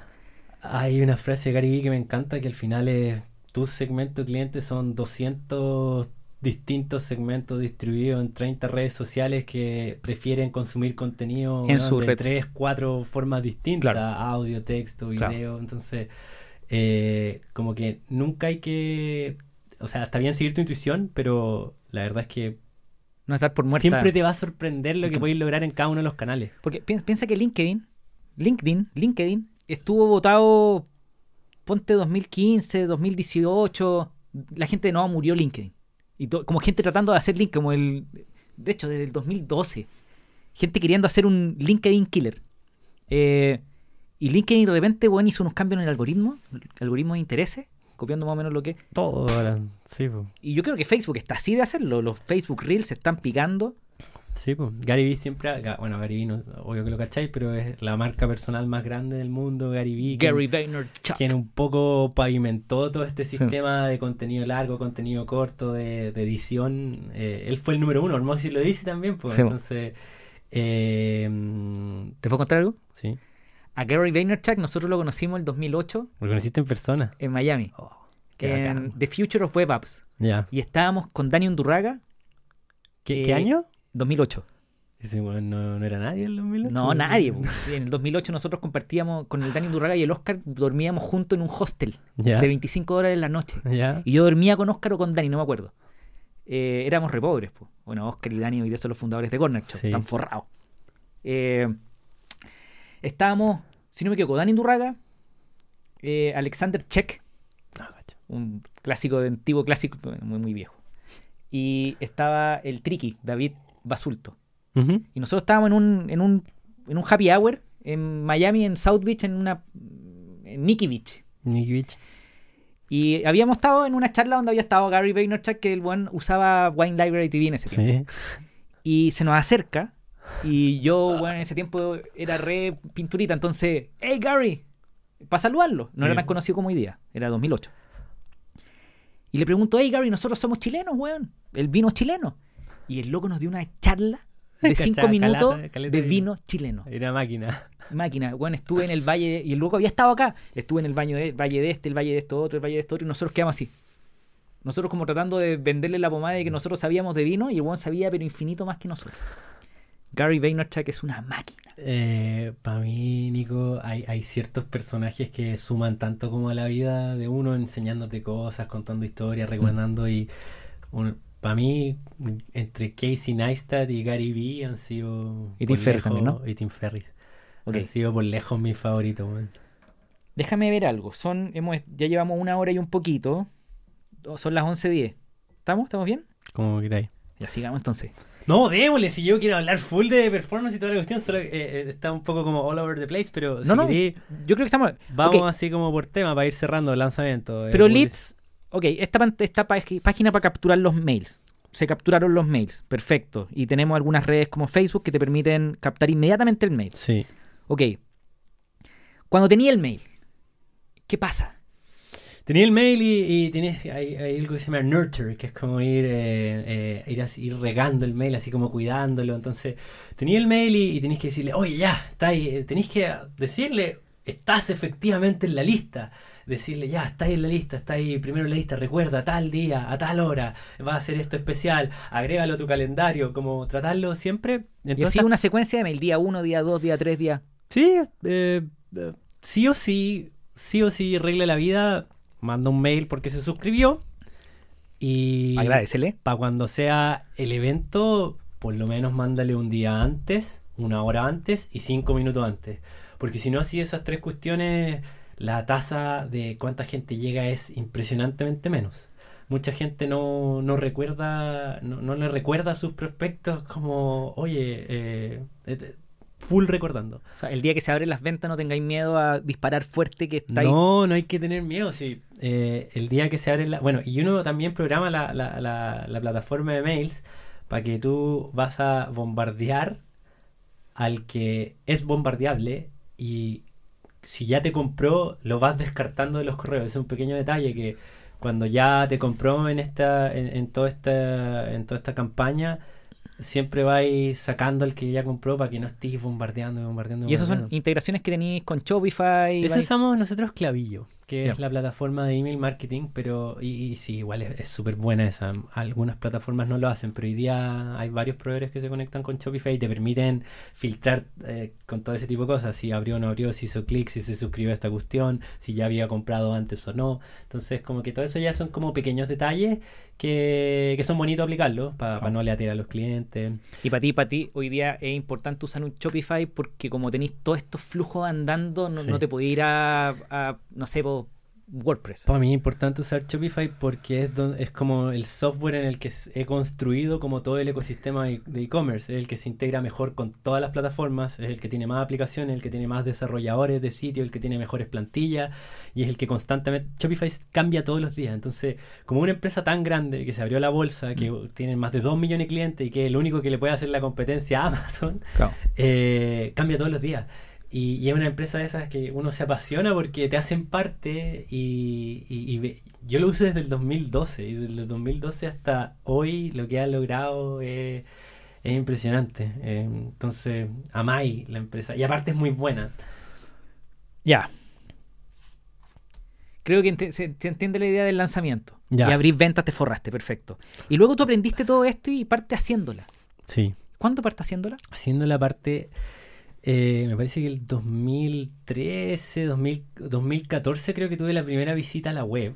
Okay. Eh, yo en toda, en toda la época en que estaba en la universidad, 2010 hasta 2015, eh, había muy pocas personas emprendiendo.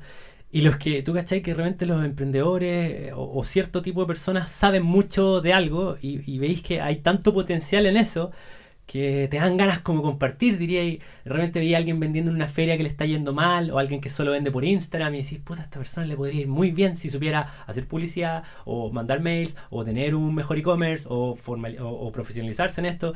Entonces, yo de las ganas que tenía de compartir, dije, porque a mí, cuando yo leía a Tim Ferriss, a, a, a Neil Patel y a todos estos locos, a mí me ayudaron mucho, me enseñaron a vender online, mm. me enseñaron de psicología, me enseñaron de ventas, psicología, de marketing, y yo estaba muy agradecido a ellos. Además eran personas que realmente le escribía un mail y te respondían, y era como mágico esa cuestión. Y dije, puta, yo quiero ser como ellos. Yo quiero compartir estas cuestiones y quiero enseñar las cosas que a mí me ayudaron a salir para adelante. Mm. Y le puse, le puse haciéndola porque igual era como un juego de palabras, como que la hiciste, como que te fue bien, pero era por sobre todo por el significado de la palabra hacer, que significa crear, componer, dar vida a algo, reparar, hacer, traer algo nuevo al mundo. Entonces, para mí, ese valor como de la creatividad, de la curiosidad, para mí es, como una de las cosas que más me gusta en la vida, es poder pensar algo y quizás materializarlo.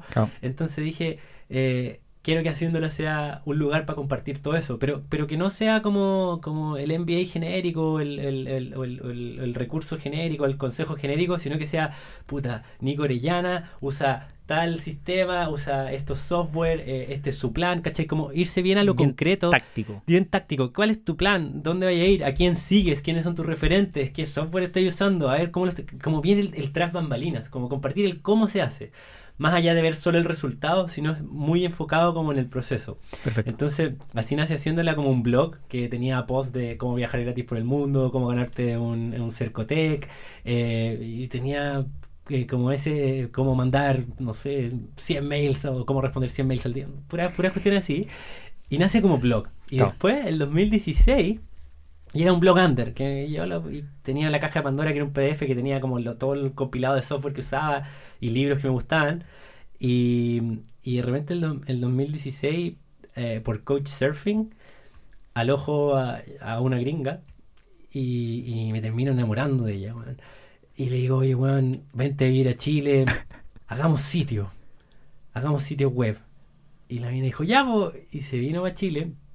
Y, y ahí nace haciéndola como una empresa formal. Pues, pero ella, esto es una pausa más chica, ella es con la que después tuviste un problema. Sí. Ok, no quiero hablar de eso, pero ya. O sea, eh, como tú decís, gran- la gran mayoría de los socios se terminan separando. Entonces, Pero, ok, y, y empezaron a hacer páginas. llegué a un gran error de mi vida. Sí, empezamos a hacer páginas y dije, vente a Chile, hagamos páginas. Yo antes había hecho, no sé, dos, tres, cuatro páginas, recibía así 5 dólares de afiliado. Entonces dije, ven a Chile, llegamos páginas. Y, y- y empecé así a llamar a puras puras marcas icónicas. Carun, Happy Jane, Los Zapatos Bestia, el weón de las paltas, la Carinco, que ganó Project Runway, una cuestión así. Entonces, eh, como el cliente era yo mismo y tenían malos sistemas e-commerce, no hacían marketing digital, puta, yo entendía perfecto cuáles eran sus problemas, aplicaba las cuestiones, hacíamos los sitios en tiempo récord, partimos cobrando 250 lucas un sitio, de ahí fue evolucionando, Y todo en Shopify.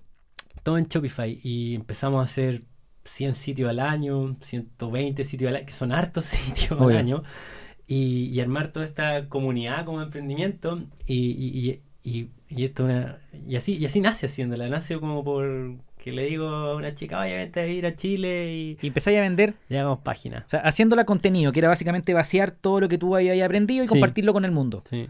Después, formato agencia. Con, con esta persona, con, con esta chica, arman y empiezan a hacer sitios para terceros.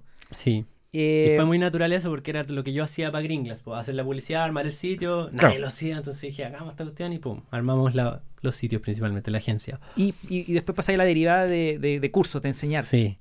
Eh, después ¿Cómo se te ocurrió el primer curso? ¿Por qué lo hiciste? Porque yo había visto los cursos de Ezra Firestone y eran muy buen- buenos y dije, oh, man, siempre he querido hacer un curso. Porque también fui, el, el- fui a, a, Tony- a un evento de Tony Robbins. ¿Presencial? Sí. Bueno. Entonces, en ese evento te decían, oh, la siguiente gran industria de los billions es vender cursos. Eso fue el 2018. Y desde ahí que dije, bueno, quiero hacer cursos, además entretenido. Siempre me ha gustado enseñar. Y yo hacía unos talleres que eran haciendo la weekend, que iba ahí un fin de semana y salía con tu página hecha. Y era, y era un curso, y siempre era como muy oral, no, no estaba así, no estaba estandarizado como curso. Eh, y el curso se materializó recién en el 2020. Eh, y, y la verdad es que me iba mal al principio. Yo estaba inseguro porque los grabé en la casa, así con un loom, una hola, muy, muy no profesional. El contenido estaba bueno, pero no era calidad cinematográfica como yo quería. Y vendía, no sé, 200 lucas, 300 lucas al mes. No me atrevía a promocionarlo. Ok. Y de repente, el 2021, eh, grabo mi primer curso profesional que estuve preparando como 8 meses, las diapositivas, el de Facebook. En ese tiempo estaba invirtiendo, no sé, 20, 30 millones al mes en publicidad y me sentía como alguien capacitado que había hecho harta publicidad. Dije, ya, estoy crack para esta cuestión de Facebook. Grabé un curso, tenía 1400 slides, el curso dura 21 horas. Sé que para, algunos es mucho esa cuestión hoy día, la gente quiere cursos cortos, pero de repente igual si queréis más transformación y más conocimiento como un poco más profundo, tenéis que invertir las horas, tenéis que Obvio. entender las bases eh, de todo. Obvio. Tenéis que entender la historia, el contexto la industria, los referentes. Entonces hice un curso así atómico, eh, que me inspiré en un curso que yo había pagado 8.400 dólares de Sabri Subi, que es un marquetero australiano hoy día de los top de Australia. Y dije, este bueno hizo un curso increíble, yo quiero hacerlo así uno increíble. Hice este curso increíble y como estaba tan seguro de que la- era tan bueno el curso, así grabado, con todo el material, los ejercicios, toda la estaba la mejor... Estaba increíble el curso. Dije, Matías, vende esta weá como perro. Y lancé el curso y, los primer- y fue como un cyber y vendimos como 50 millones en el primer mes. Wait, wait, wait. Entonces, para mí fue como... Claro, y el margen era todo. ¿Ah? Y el margen era brutal. No, porque igual le metía... O sea, el margen es brutal No, de un no, curso. Por supuesto, había publicidad, pero. El margen es brutal de un curso, pero también le metía mucha publicidad. Pero sí, eh, efectivamente, lo más rentable que he hecho en toda mi vida, en todos estos años que llevo emprendiendo, fue haber vendido mis cursos durante la pandemia fue una explosión. Wait, o sea, 11 años dándole para llegar a un punto donde decir, bueno, acá hay un producto que tiene este nivel de rentabilidad. Sí, era una cuestión que como que por primera vez en mi vida me sentí tranquilo, así como, oh, al fin no cuesta tanto, genera rentabilidad. Bueno, y, y quise con toda esa rentabilidad la invertir en la fábrica de Gringlas. ¿Buena decisión o no? Sí, Sí. Sí, porque si no, Gringlas no tenía lugar para trabajar. Gringlas eh, funcionaba como en un centro, a donde viste el video del François, era como un centro de reciclaje ilegal que lo clausuraron y, necesitaba un lugar para trabajar. Sí. Entonces, Ok, pero, ok, el curso. el curso. Te demoraste 8 meses en armarlo Sí, más o menos me demoró eso con cada curso. man. y usaste de referencia un curso de este gallo que atómico. ¿Y ese curso era, era un curso online? Era un curso online. pero como con co- cohorts, como de grupito avanzando, o tú No. com- lo compraste y lo empezaste a consumir lo inmediatamente? y lo en demanda. a consumir. 8.400 dólares. Sí. Y valieron cada Peso. peso, dólar invertido. Sí, claro. Wow. Porque igual de repente uno no conoce mejores estándares. po. Pero tú, eh, eh, sí, hay que tener buenos referentes, ¿no es cierto? Buenos referentes y apuntar alto, apuntar a un buen estándar. ¿Y tú, tú uh, lo, volver- lo volverías a hacer haciéndolo de la misma forma o harías ahí un curso quizás que lo preparaste por un mes y lo lanzaste? O, o- Hoy día ya, ya volví a regrabar todos mis cursos, que están así, calidad brutal, son muy completos. Y hoy día creo que los haría de 3-4 horas. Y mucho más corto y mucho más rápido y, y sin tanto... ok, un formato más digerible. Un más rápido. formato más tranquilito, más, más preciso, quizás sin tanta, sin, sin tanta cuestión, formato súper preciso, a, a la vena, lo, lo que se necesite y, y corto. Perfecto. Tú, es que estoy. Esto lo encuentro atómico, weón. Y vendiste 50 palos En un mes.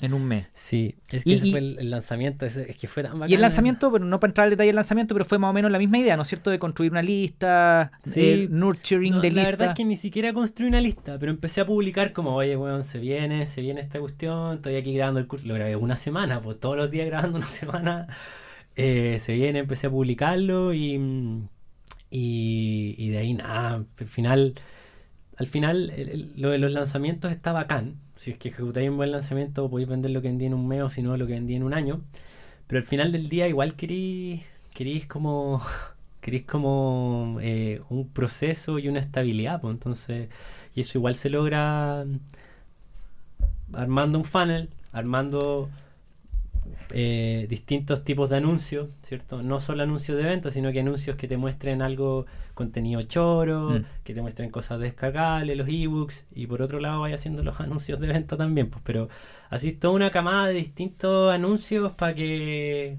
se vayan suscribiendo, vayan visitando la página, vayan leyendo qué es lo que vendes, vayan viendo tus videos y vayan y de ahí les vayan mandando correo y pa, pa, pa, vendiendo. Por favor, hazte un curso de eso, ¿De qué? De lo que me estáis diciendo ahora.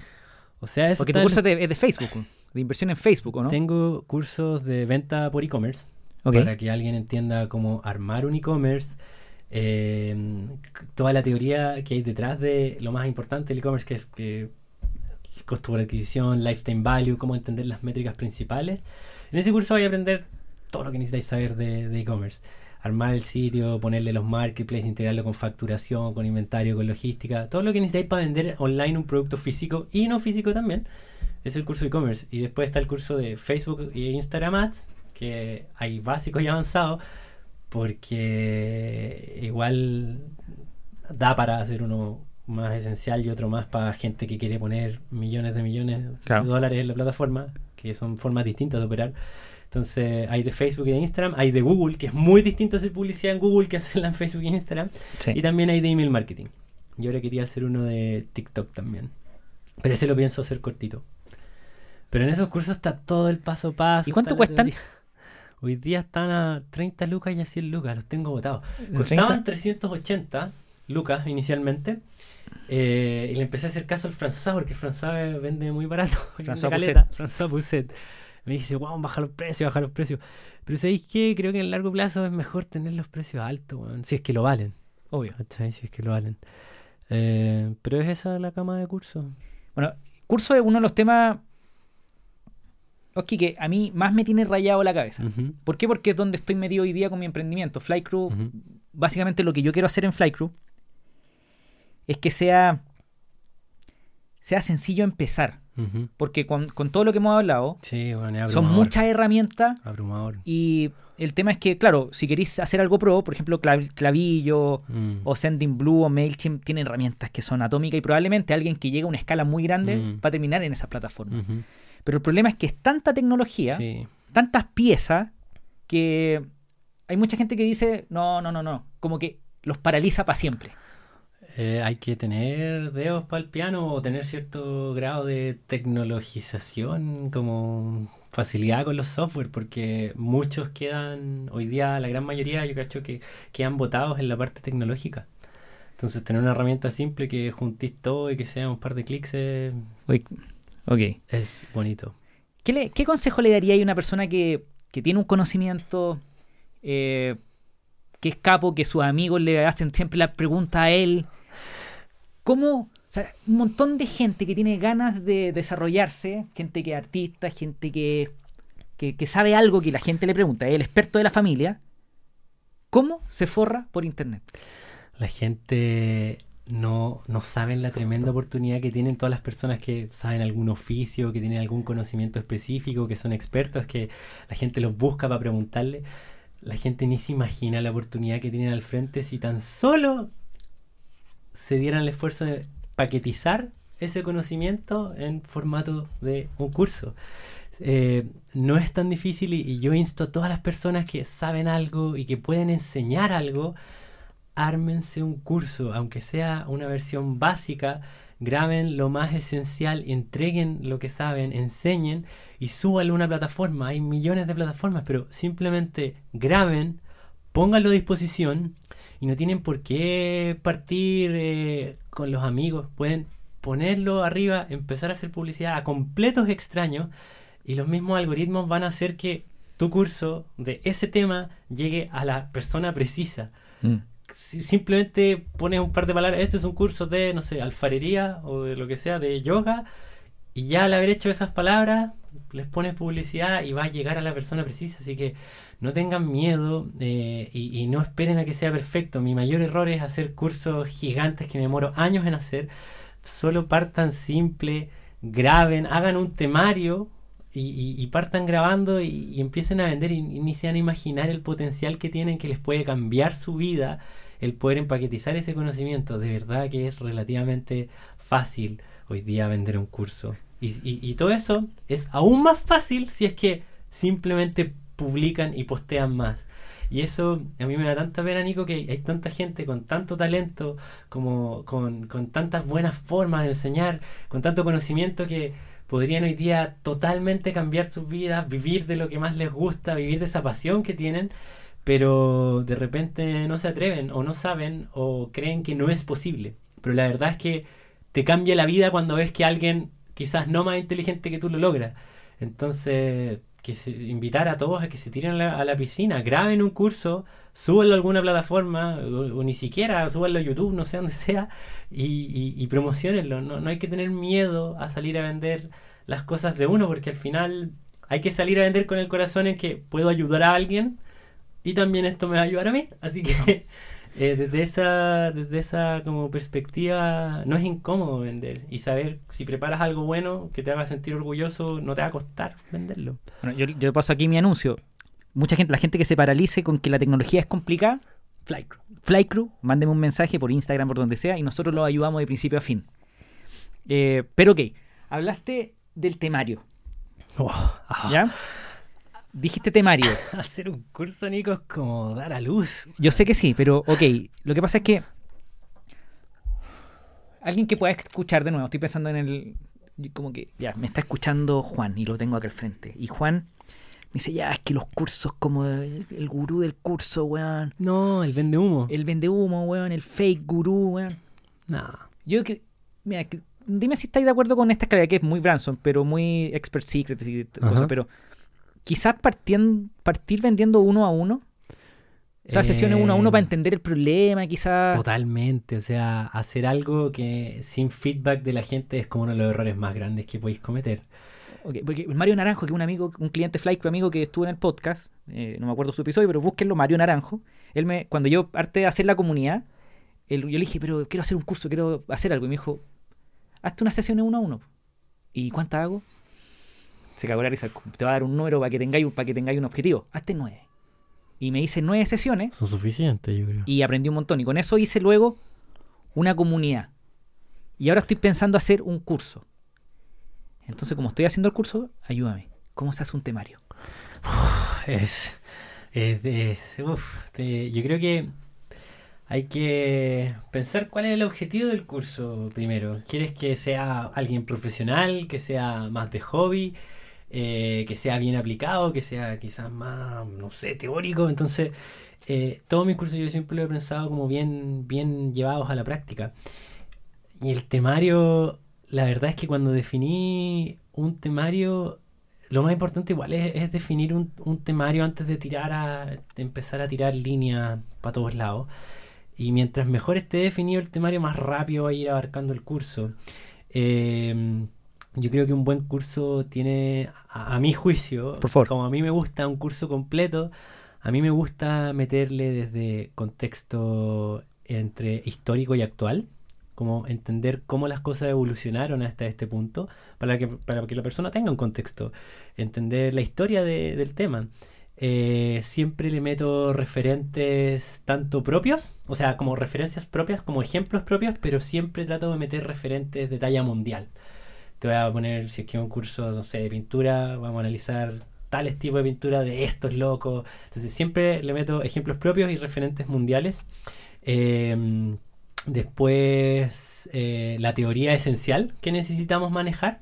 Mm. Súper importante para que manejemos terminología, eh, pa- como la parte más teórica. Y después ya siempre es bueno incluir paso a paso para que la gente sepa qué es lo que hay que hacer, porque muchos se van a quedar botados si no les enseñaste a hacer el clic aquí, el clic allá, o a preparar algo. Entonces, para mí, un curso completo tiene historia, contexto, tiene eh, teoría y terminología, tiene ejemplos propios y ejemplos de referentes de clase mundial, eh, y tiene esto último que te decía que son los paso, Paso a paso.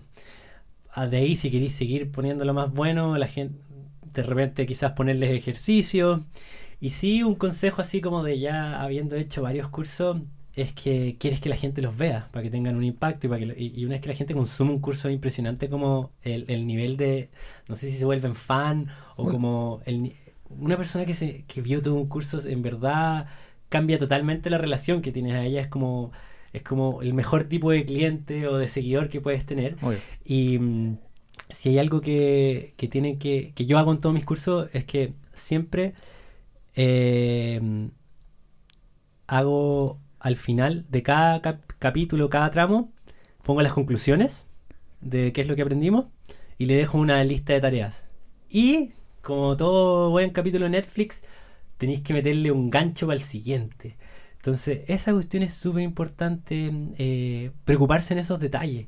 Como, como que cada capítulo sea bueno, le das un resumen de lo que aprendió, le das tarea y le decís, y no te perdáis el próximo porque vaya a aprender a que tu marca la vea todo un país, por ejemplo. Entonces, siempre cuando estén haciendo sus cursos, enganchen y piensen eh, y, y traten de hacer módulos cortos.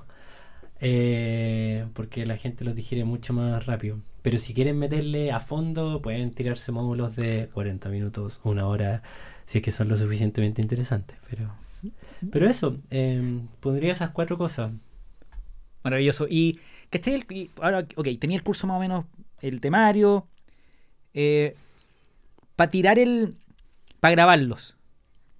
Eh, ¿Te gusta la idea de guion, la idea de improvisarlos? ¿Cómo, cómo los grabáis? A mí me gusta... mm, ¿O tener- siguiendo slide? Sí, yo sigo mis slides. En los cursos, la mayor parte del tiempo eh, me la gasto entre investigación, en probar todas las cosas que voy a enseñar. Si voy a decir, bueno, voy a hacer esta estrategia, voy a probar este tipo de mail, voy a escribir así, voy a hacer esta campaña, siempre lo pruebo todo. No, no voy a enseñarte algo en que no haya puesto mi propia, mi propia ficha en ese juego. Y vais y probáis algo en Green Glass, probáis algo en con un- Green Glass y en Haciéndola y en, el- y en, y en más clientes. Ok. Eh, pruebo y a veces mis pruebas me queda, a veces la cago, pierdo plata, eh, quemo plata, no sé, quemo 2, 3, 4, 5 millones de pesos en publicidad en algo que no me funciona. Puedo dejarla cagada, pero te voy a traer esa prueba a ti con las lecciones y esa experiencia.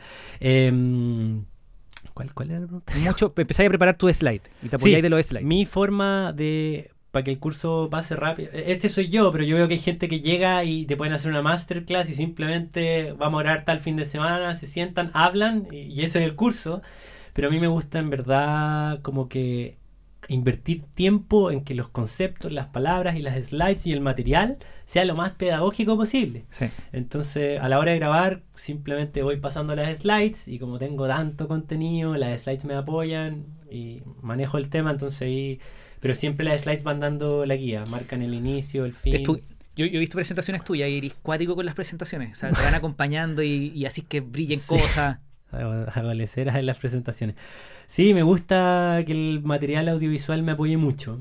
De repente una debilidad como apoyarse tanto en, en una Ah. charla, en una presentación, pero sé que engancho mucho la audiencia al estar cambiando constantemente de concepto, de imagen, Mm. como que la persona está enganchada porque el curso está cambiando todo el rato, va avanzando. Tu, recomendación es preparar unos muy buenos slides, Eso es lo que yo hago. muy buen material. No, pero es Sí. lo que te funciona a ti. Sí, lo que me funciona. Eh, muy, buen muy, muy buen material, muy buenos casos de éxito, de uso, probar todas las cosas tú mismo. Y el día de grabar, me imagino que es seguir tu misma presentación, ¿no? Sí, Y si la preparaste bien, va a ser fácil, po, sí.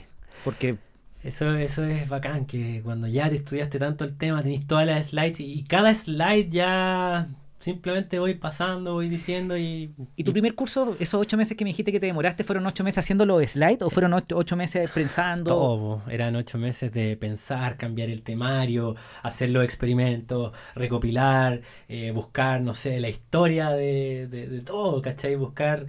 Es que, es que los cursos, como te decía, le meto desde los referentes mundiales, le meto historias, le meto sí. ejercicios, le meto compilados Y no de y no videos, de anuncios.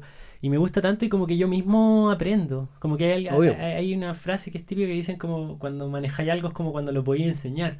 Entonces, en estos mismos cursos, no sé, por Google yo no manejaba, no lo manejaba tanto y meterse, esforzarse en poner la plata, tener como skin in the game, Claro. eh, te hace, para mí cada curso es como un viaje, porque tengo que ap- aprender más a fondo el tema para poder simplificarlo lo más posible y que sea muy digerible para las personas.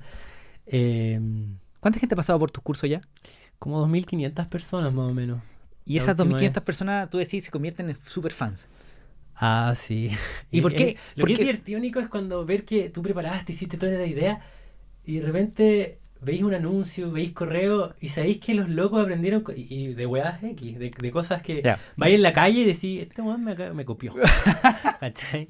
Porque esa weá, sé que soy el único weón que lo he hecho acá. ¿Cachai? Porque tú cuando cerramos el sitio, la weá nadie la hacía. Nadie se atrevía a cerrar el sitio más de un día. Sí. Entonces yo cerré el sitio cuatro días. Y el tiro así, dos semanas después, una semana después. Y, y yo sé que ahora la mayoría va a empezar a cerrar el sitio. Y eso yo, yo ese lo... Está bien, está bien, está bien, sí. Está bien, está perfecto. No, pero sí, y al, y al final yo siempre, cada uno es como una mezcla de millones de referentes y de cosas. po. Obvio. Ese es como el copia como artista. Yo. me- a mí- Austin Kleon. ¿o no? A mí me po. Austin Kleon tiene este eh, Still Like an Artist, copia como artista. Eh, en español creo que se llama roba como artista. Y, y a mí también me pasa, pues bueno, tengo gente que. Yo digo siempre, bueno, busca referente, ojalá no uno, porque si copiáis a uno, es plagio. Sí. Lo, este lo dice Austin Eso, eso es súper claro. Si copiáis a Plagiar es 100, malo. plagiar es súper malo. Plagiar es malo. Plagiar es súper malo. Si vais a hablar de algo a alguien, por favor cítalo. Plagiar, por definición, Nico, es apropiarse del trabajo de otra persona y hacérselo pasar como si fuera de uno mismo. Exacto. Y ojo con eso. Y buen punto este. Ojo con eso, porque si tú le copias a una persona y eso se llama plagio, y no citarlo, tú crees que vaya a pasar piola. Pero es feo. Pero es feo, feo, feo, feo. La Feo, persona, la- si, te, si te llega a ver la persona a la quien copiaste, perdiste con esa persona. Mm, Porque lo plagiaste. A nadie le gusta que lo plagie. mm. Ahora, lo que propone Austin Kleon es inspirarte de no uno, sino que de 100. Y copiarle aspectos a cada uno de los 100. Sí, po. Mezclarlo en una juguera tuya tu propia cosecha. y lanzarlo. Sí, ¿Cachai? sí.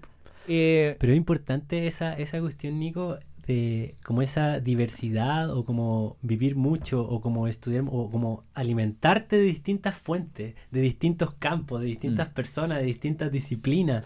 como se puede aprender de todo y, y es súper importante eso. Y, y hay, hay veces que yo me encuentro con muchas personas que yo digo, oye, pero ¿quiénes son tus referentes? ¿A quién seguía? ¿A quién estudiáis? No, a nadie. Y hay veces que, oh, weón, son el mejor del mundo y la tiene muy clara, pero yo diría que el 95% de las veces es gente que... que- Tienen referente. Que están muy en, un circulito que no tienen referente y que, y que no se están nutriendo de, de cosas que les servirían mucho. Total. Es, la idea de este de, de Napole- Na- Napoleon Hill, que como el, mil, el mil, Es el Think and Grow 1930 Rich. 1936 hablaba del concepto del mastermind, de rodearse de gente que esté en la rodearse de gente que tenga las mismas ambiciones que tú. Y si no te podéis rodear de esa gente, los podéis leer, Sí, o los podéis ver en YouTube. o lo podéis ver en YouTube, o le podéis comprar un curso. Sí, pero es súper, súper importante esa idea. Yo hoy día no sé si estaría aquí si no hubiera aprendido de los que te decía de- en su momento, de Tim Ferriss, de Neil Patel, de Ezra Firestone y de millones. La verdad es que son millones. ¿Conocías a Carlito Aravena de Políglota? Sí, ¿Te cae bien? eh, es que personalmente creo que nunca he hablado con él, Ok. pero se ve un buen cabro. Eh, a mí me cae súper bien porque lo, eh, muy amigo.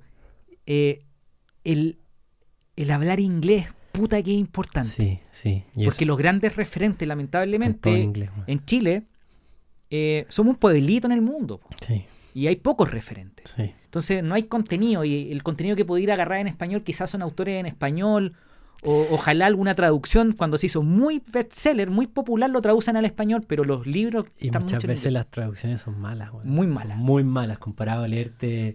Yo me leí un libro de copywriting que era de Joseph Sugarman, para que lo anoten ahí en la casa, son los mejores copywriters, que se llama Triggers. 30 formas de hacer que, de poder controlar a la mente de las personas. Muy buen libro. Y, y cada una de esas cosas, el compadre no te decía escasez, urgencia, sentido de pertenencia, no te decía esas cosas, que eran lo- los factores psicológicos para controlar a la gente, sino que cada uno de esos capítulos eran una historia, como la convención de los ermitaños. Eh, Ok, la- entiendo. Entonces eran pura historia y tú al aprenderte la historia te aprendí, quedaba grabado en tu mente el patrón y entendías cómo aplicarlo en la vida real. Y bueno, la traducción al español era como urgencia, escasez. ta, ta, ta. Entonces mataban todo el sentido del libro. Obvio. Bueno, uno aprenda en inglés, poliglota.org.com, eh, son atómicos.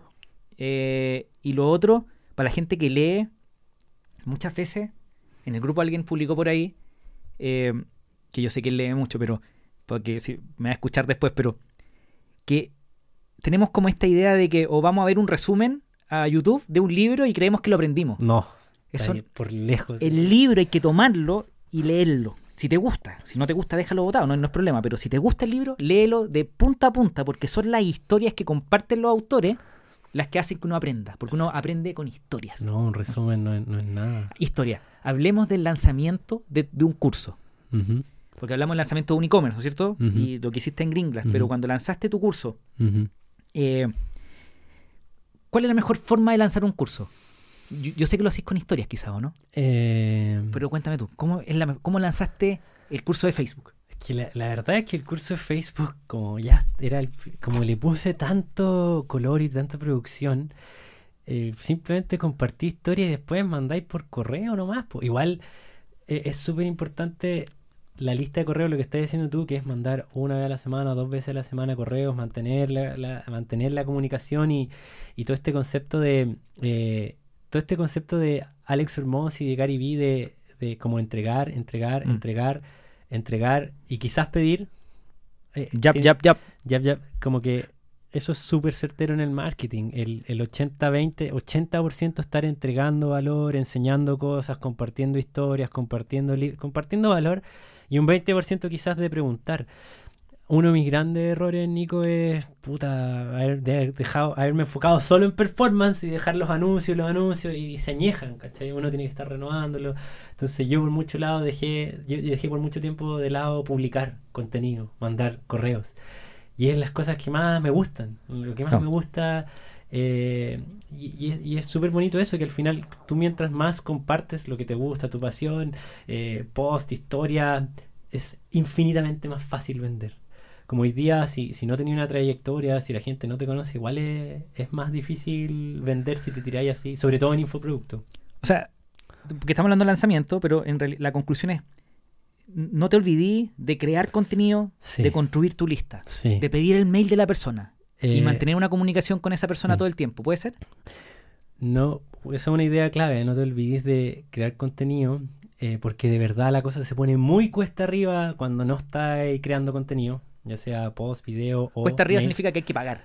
No, cuesta arriba significa que no tienes una relación con la persona, entonces es más difícil venderle, ¿cachai? Y entonces es como súper transaccional, estoy tratando de vender y es como incómodo, como que y no le vaya a comprar a un loco que no lo haya escuchado, no lo haya visto y no te ha aportado nada. Entonces, sobre todo para lo que es curso y infoproducto, eh, el contenido es, es, es- es la llave para poder eh, generar ventas de manera bacán, ¿cachai? Que lo vaya a estar pasando bien porque la gente quiere verte, quiere comprarte. Eh, eso por un lado, no dejar el contenido. Yo, yo he pecado mucho de dejar el contenido y, y cada vez que lo retomamos y hacemos contenido en verdad, la, la, la gente es mucho más susceptible, está más buena onda. Entonces, no dejarlo y, y hay que ponerle estructura, hay que ponerle recursos, hay que ponerle cabeza al contenido. Y por otro lado, lo de la lista del día uno, siempre tengan pop-ups, tengan... Tomar el mail. Tomar el Tomen mail. el mail. Yo eh, estaba revisando las estadísticas. Nosotros hemos vendido como un millón de dólares más o menos en e-commerce por, por los mails. Y los mails sirven. Y, y aquí hay, hay un ejercicio súper potente, Nico, que eh, es de, uno de mis favoritos, Gary Halbert, para que lo noten y lo estudien y lo lean, porque a mi gusto es el compadre más simpático que hay en el mundo. Y este compadre decía como, no subestimes el poder de las palabras. De repente la gente no, no pesca las no, no pesca el poder de las palabras. Él decía, vamos a mandar dos cartas a la misma persona, que es tu mamá. Vamos a mandar una carta que va a decir lo siguiente. Ma- mamá, ya no ni siquiera te quiero llamar así. Eres la peor persona que he conocido en el planeta. Me da vergüenza que seas mi mamá. eh, eres la peor persona del mundo. Eh, entonces era una cuestión así. Eh, partí al revés, tenía que decirte la, la, la parte. Mamá, eh, bueno, te quiero mucho, te quiero ver, no puedo esperar verte a ti y al papá. Gracias por el regalo, por el reloj que me diste de cumpleaños. Me acuerdo siempre de ti. eres lo máximo, puta. En verdad estoy muy agradecido que seas mi mamá. Te quiero mucho. Saludos, Oscar. Le mando esa carta. Versus el mismo papel, carta para eh, Marcela. Eres la peor persona. Hiciste que toda mi infancia fuera una mierda. Me hiciste inseguro. eh, nunca te voy a perdonar por lo Mm. que me hiciste cuando era niño. Así que por favor no me hables nunca más. Y el papá también es una mierda. No me escriban ni tengan contacto nunca más conmigo. Entonces, como que El poder de las palabras. el poder de las palabras queda muy claro cuando elegir las pa- una carta va a hacer que la persona esté así como oh weón qué bacán feliz y la otra carta lo puede destruir le puede cagar, lo puede cagar de por vida entonces como que eh, se ha dejado mucho de lado yo creo un poco la profesión del copywriting que es escribir de manera persuasiva o escribir para comunicar para, Mm. para transmitir ideas entonces también es, es un elemento clave que hay que trabajar por el copy y bueno, un- una buena relación por correo es atómica Y aquí un- una pregunta un poco personal. Tú venías de cre- creando contenido, creando contenido y, y me decís, me dejé estar. Y esto como para aprender, para pa- pa- pa no, no equivocarte o no volver a hacer eso. ¿Por qué te dejaste estar? Porque tú sabéis que de repente hay que enfocarse en distintas cosas en los negocios. po. Hay que ir a lo que es más crítico, lo que se tiene que hacer. po. A veces son las ventas, a veces son las operaciones, a veces la administración. Y, mm, y de repente el contenido uno no, no cree que es tan importante, pero en el mundo de hoy, donde si vas a tener una marca B2C sobre todo, eh, tenéis que estar donde la gente está y la gente está en los celulares, pues están en Facebook, en YouTube, en Instagram Mm. y ahí es donde está el 99% del tiempo, entonces ¿Te resuena la, te resuena la idea de, de lo que me pasó a mí? Yo tengo esta es una pregunta y para el que nos pueda estar escuchando para que quizás le sirve algo. Eh, yo soy bueno para crear contenido, para hacer eventos, para, para activar a la gente, para lo que estoy haciendo hoy. Pero por mucho rato me encerré como cre- creyendo que yo era un buen creador de producto, como de operaciones, de que el negocio Tech. tech. Y Volar Que es bueno también, pues. no, soy bueno en eso también, pero eh, cuando dije, ¿sabes qué? No, no. Me gusta esto, pero me gusta más crear contenido, ir a construir audiencias. Y me apoyé en mi socio, que es José, José Peña. Que el- yo sin Joe, yo- eh, Flake no existiría, Welcome no existiría. Y Álvaro también, que es mi otro socio. José Peña Manjarres, algo así. Manjarres, ¿El sí, colombiano? ¿Sí? ¿Lo cachai? Sí, lo cacho. Joe, Joe Peña mi Lo socio. cacho. Tiene un tercio de Crew, weón. Ya. Eh, y Álvaro Quesada, que es de mi mercadito, también lo conocí. Sí, también lo conozco. Y, y con el Álvaro trabajo hace 15 años y con el Joe hace 8. Eh, y le dije al Joe, mira, tenemos al Álvaro que está encargado de producto, que es una máquina. O sea, productos están dando. Pero necesito un, un- un proxy, el de operaciones, que esté entre medio, entre Álvaro, los clientes y, y yo me dedico a marketing. ¿Qué te parece? Y me dijo, ya. Esto hace, un año. Y... Puta, es cuando más hemos crecido, cuando mejor la he pasado, Sí, cuando mejor están ordenadas las cosas. ¿Tú crees que delegar las cosas en las que eres buenos, pero no agregan tanto valor, es importante o no? Sí, sí, pues porque si la podéis romper, como lo estás diciendo tú, que romperla en lo que eres buenísimo, sie- sie- siempre se dice que es mejor eh, eh, dedicarte a donde más apalancáis, pues tú donde más estáis generando para Flight Crew es contenido y armar comunidad, pues al final eso les ha funcionado genial y, no, no creo que si es que ya tenéis otra persona que puede suplir la creación de productos y otro que es la operación es como que es poner las fichas, es como el performance, po. si vas a, a Mm. invertir, querés invertir en la cosa que te traiga Mejor resultado. mejores resultados. Entonces, si vas a invertir tu tiempo, que es el recurso más valioso que tienes, invertirlo donde te se traigan los mejores resultados. ¿Y tú ya lo estás haciendo? Yo no, yo no, no, no creo que, que yo invierta mi tiempo en, en las cosas de mayor apalancamiento. O sea, trato de hacerlo. Pero, pero también, eh, también me pasa eso que te pasa a ti, que decís como, bueno, quizás el contenido eh, y las redes sociales eh, y las ventas son como lo mío.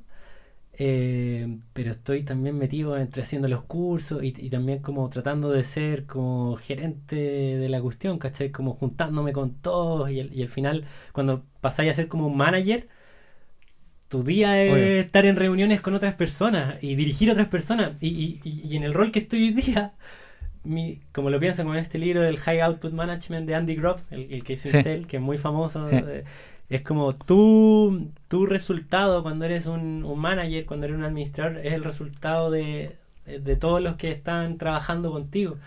Entonces, igual a veces pienso como, ¿debería solo dedicarme a hacer contenido y a hacer el marketing y ventas?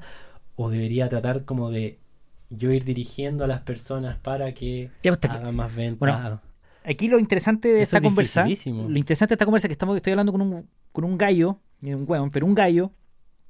Yo trato de, de- de- de no decir mucho grato en, mi- en, mi- en el podcast. Sí, así que- también me, me he moderado. el gallo que tengo acá al frente, un buen atómico.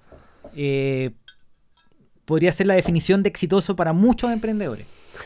Pero todavía tenéis fantasmas, tenéis dudas, tenéis... Millones todos los días. man. ¿Cómo, cómo lidiáis con esos fantasmas? Oh, En buena el día a día. Nico. Yo soy un, un loco muy atormentado. Eh, y algo que, que, que me sirvió, porque los fantasmas han ido cambiando a través del tiempo. Al principio cuando, cuando partí, los fantasmas eran, eh, oye, eh, no soy, no soy nadie, no, no. A ver, ¿cuál era? Mis fantasmas eran como, oye, ¿qué tienen ellos que no tenga yo? ¿Por qué les va tan bien al resto? ¿Cómo lo hace, no sé, el mismo Carún? Yo miraba a Carún. ¿Cómo lo hace el Thomas para venderle a los presidentes, estar en la CELAC, en la cumbre de los presidentes? ¿Cómo lo hace weón, para tener un taller y toda esa gente trabajando? Entonces, como que uno al principio me comparaba mucho con, con otras personas y decía, ¿cómo lo hacen? ¿Cómo lo hacen? Y tenía como un gran fantasma que yo tenía un complejo de inferioridad, así, Ok. Un complejo de inferioridad enorme. Y, y creo que como que de crianza no, no me trabajaron mucho la autoestima. Entonces, hoy día, si es que algo ah, guardo de eso, es como Gary lo dice mucho, como cómo darle autoestima a tu hijo es una de las cosas más importantes que puedes entregarle a, los- a los hijos. Entonces, yo soy de un background, una persona muy tímida y muy, y muy baja autoestima. Entonces, cuando yo partí toda esta cuestión, era extremadamente tímido, baja autoestima, y un poco eh, ir, ir armando la empresa, como que me fue validando mi- conmigo mismo, como, como, oye, ya, soy más capaz, como que lo logré, y lo logré quizás sin apoyo, sin, sin X cosas, como que igual me las batí de alguna forma, ¿cachai? Y, y puta, ya, bacán. Y también hay un complejo como de, de, de como eh, ambición, ¿cachai? Así como, puta, es que queréis ser Gary Vee y Tony Robbins, o queréis vender millones, millones, millones, millones de dólares, ¿cachai? Claro. Entonces ahí tenía otro complejo como de querer mucho. Eh, complejo de inferioridad, complejo de querer mucho. Eh, después, puta, millones de complejos como, como no sentirte, como no sentirte la persona indicada para donde estáis, ¿cachai? Como de sentirte totalmente más tonto que todo el resto, de- incluso que los que están en tu equipo, decís como mierda, man, ¿cómo voy a estar a la altura para responderle a estas personas, ¿cachai? Como- Mm. Y me pasa, te pasa el rollo así como, está bien lo que estoy haciendo, onda, estoy, eh, vale la pena que, que ellos estén aquí porque, porque, no sé, pues igual, como que su éxito igual depende también de cómo yo ejecute. Obvio. Entonces, de ese tipo de complejos, y, y después también creo que tuve muchos complejos, que quizás sigo teniendo hasta el día de hoy, pero creo que menos, como de como aceptación o validación, como buscar la validación del resto y el reconocimiento del resto, Mm. también fue un como un gran un gran fantasma mío buscar esa vali- validación y reconocimiento y, y un poco cuando la cuando vaya alcanzando el, el éxito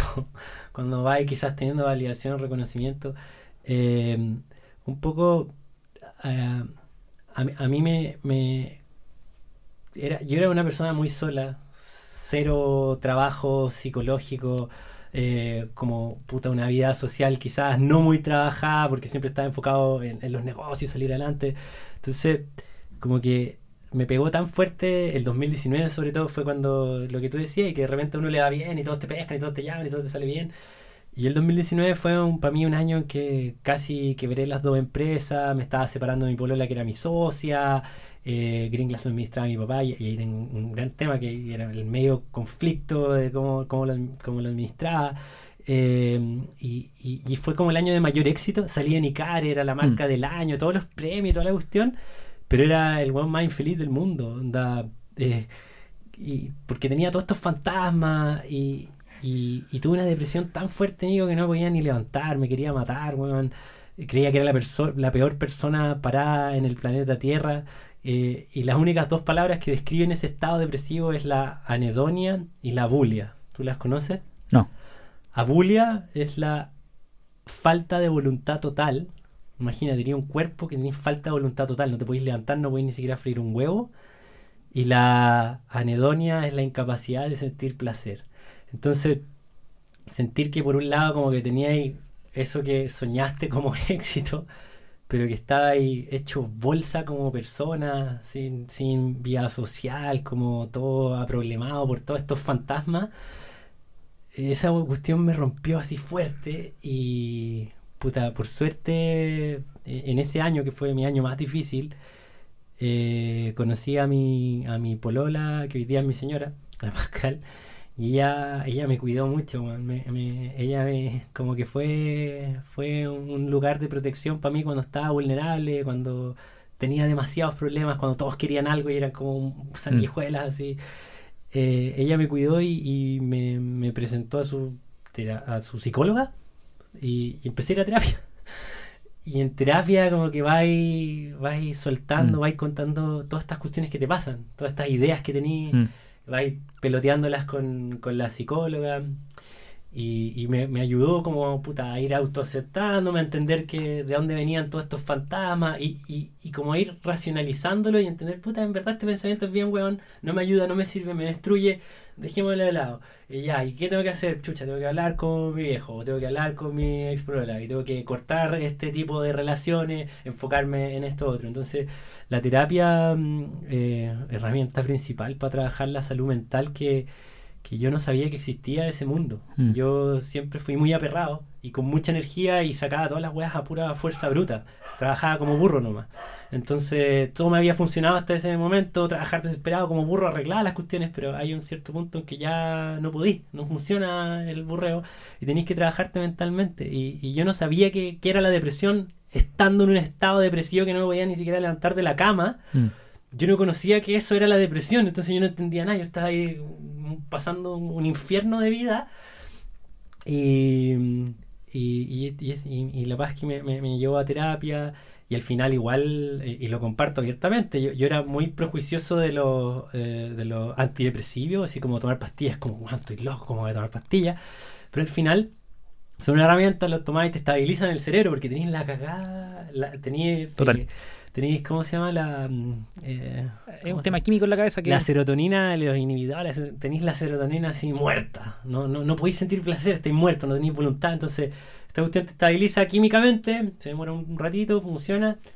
Y después los dejé de tomar, Mm. pues, pero, pero si hoy día es, es un mensaje que siempre he querido compartir y nunca lo he hablado como tan públicamente. Si hay alguien deprimido que siente esos síntomas de falta de voluntad, de incapacidad de sentir felicidad, una autoestima por el piso, te- que, que te sentís una mala persona y, y que si estáis pasándolo mal, anda a terapia, trata de hablar qué son esas cosas que, que- porque todo es mental, que son esas cosas que te están destruyendo. Y si necesitas mayor apoyo, un psiquiatra, antidepresivo, ayudan. Sí. Eh, entonces, yo lo comparto abiertamente. Yo no sabía eh, que era, no sabía el espectro de, de la salud mental. Mm. Y lo veo que le pasa a millones de emprendedores, pues sí, los emprendedores Total. tienen más presión que la cresta, tienen más presión, tienen 10 veces más presión quizás que una vida más normal. Mm. Eh, y eso, pues, salud mental para todos. a mí me choqueó mucho cuando... Salud, fui- salud mental para el que lee. Salud mental para el que lee. A mí me choqué mucho cuando el Matías Muchnik, que Ujú. hoy día probablemente debe ser considerado por casi todos el emprendedor más exitoso de Chile, partió una charla como llevo 25 años terapiando. Entonces eso lo encontré notable. Y él también contaba como, no sé, había tenido una crisis de pánico. Y eso, eso es fuerte, llega a una crisis de pánico. Yo también llegué a tener una y, y son fuertes. Así que cualquier persona que esté ahí, que lo esté pasando mal o que vaya aproximándose a ese estado, Escriba, escríbanos. Escríbanos, eh, o sea, total empatía, bueno, si al Sí. final uno de repente está solo, no entendís lo que pasa y, No. y pura ignorancia de no conocer las cosas. Y, y en el mundo del emprendimiento pasa mucho. Y la historia que me contáis tú, por ejemplo, a Tomás Kimber, a Tomás le pasó también, me contaba en el mismo podcast. y, eh, a- a- a- Creo que cuando empezó el Tomás estaba para la cagada. Sí, el punto Se es que la amígdala. Mucho, sí, mucho pasa, eso pasa. Yo me, yo enfermaba de amigdalitis y me las tuve que sacar y no podía sacármelas porque no tenía a plata ti, para a, ti, sacármelas. a ti te lo escuché. Y sí. pasaba años enfermos de amigdalitis y toda la plata que hacía para comprar antibióticos. Para... El- el- la mente, que, que uno dice, ah, la mente eh, no sirve de nada, pero la mente es muy poderosa, te, te, te, te lleva a un malestar total, general, que te puede generar hasta crisis, hasta crisis de pánico, que te generan Bueno, convulsiones. Ganas eh, de matarse. eh, convulsiones. eh, sí, convulsiones. Así. Sí, pues, epilepsia nerviosa le llaman. Bueno, uff, muchas gracias. No, no. Eh, ¿Y por qué? Porque muchos emprendedores, esta es como mi teoría, y por qué es tan importante la terapia. Muchos emprendedores partimos desde, tenemos una, una energía que, nos, Sí. que nos conduce, que parte muchas veces de, lamentablemente, de muchos traumas que tenemos cuando chicos, También. queramos o no, porque el problema, hay, hay muchos cabros que no tienen, no tuvieron vidas muy parejas, muy tranquilas, que no tienen ese drive, ese, No. esa energía. No digo que no puedan ser emprendedores atómicos, pero normalmente, eso está estudiado muy bien, normalmente los emprendedores más exitosos vienen de familias disfuncionales. Mm. ¿No es cierto? Lamentablemente, Sí. queramos o no queramos. Sí. Y el problema es que tú empezáis, te puede empezar a ir bien, y eso te va tapando quizás estos traumas. No, voy ganando, voy ganando, voy ganando, yo puedo, yo puedo, yo puedo. De repente, y a mí me pasó, eh, de repente no te, no te salen los goles, no, no seguís ganando, y te vuelven todos los mismos fantasmas. Y a Sí. veces más fuerte, ¿no? Sí, sí. O sea, puta, ahí no sé qué queréis que te diga. Al, el- al final, eh, como, como yo lo veo hoy día en retrospectiva, es que uno se da cuenta que a veces hay personas que, y, yo lo hablo harto, trato de Mm. entender a las personas que están como trabajadas, así como, como en el capítulo de David Ávila, que lo veis como zen, así como... Ese bueno es brígido. Sí, todo, sí, todo, qué onda. David Ávila es así como un, un ser que emana paz. Y él mismo decía, yo estoy muy trabajado. O como, no sé, el mismo Muchnik, que, harto que también está rindiendo a un nivel Fórmula 1 Sí. en emprendimiento. Sí. 25 años de terapia y también Sí. contaba que se quebraba y todo el cuento. Eh, y nada, eh, yo creo que es súper importante como aceptar que es un camino progresivo, que hay a veces se avanza, a veces se, se atrasa, pero, pero estar dispuesto como a invertir Mm. en, en lo que es en las herramientas que se te vayan presentando. Hay gente que es la terapia, hay gente que son los antidepresivos, Mm. hay gente que es cambiar estilo de vida, hay gente que son los eh, psicodélicos, hay- Sí, y así hay, mi- hay herramientas como para ir Sí. al final conviviendo mejor con uno. Los psicodélicos, Grand Warning, sí. Sí. porque tienen capacidad para alterar la neuroplasticidad del cerebro y, Y volverte loquito. de, de- de un día para otro. Sí. Bueno, eh, Atómico. Yo creo que una, un- una- una recomendación general, aquí mía, si estáis de acuerdo, complementa, eh, es que normalmente para poder tener energía para darle para adelante, volviendo a la, tiene que volver, o sea, volviendo al tema de la curiosidad, tiene que ver conseguir lo que amas. Entonces, probablemente tú estáis viendo un resurgimiento en todo lo que estáis haciendo porque estáis haciendo lo que te gusta. Y a mí también. O sea, yo te juro, me siento muy feliz, weón. Ujú. Y, y no solo eso, soy mejor papá, soy mejor marido, soy mejor eh, eh, hijo, porque estoy haciendo lo que amo. Y hoy día ya estoy totalmente obsesionado con esto. O sea, me invitan a dar una charla a algo que yo no quiero, no. No, no, no, no, no, no, no. Hago lo que a mí me gusta. Ujú. Si no me gusta, no. Y eso me ha ayudado muchísimo. Ujú. ¿Por qué? Porque como me gusta, ten- tiene mi, mi atención, tiene mi curiosidad, profundizo en los temas, mi cerebro está ocupado, se, nutre, se alimenta. ¿Crees Sí. que es un camino? Sí, creo que es un camino súper válido. Hay, hay hartos contraargumentos contra eso, como el que paga las cuentas primero y después haz lo que te gusta. Obvio, obvio, obvio. obvio.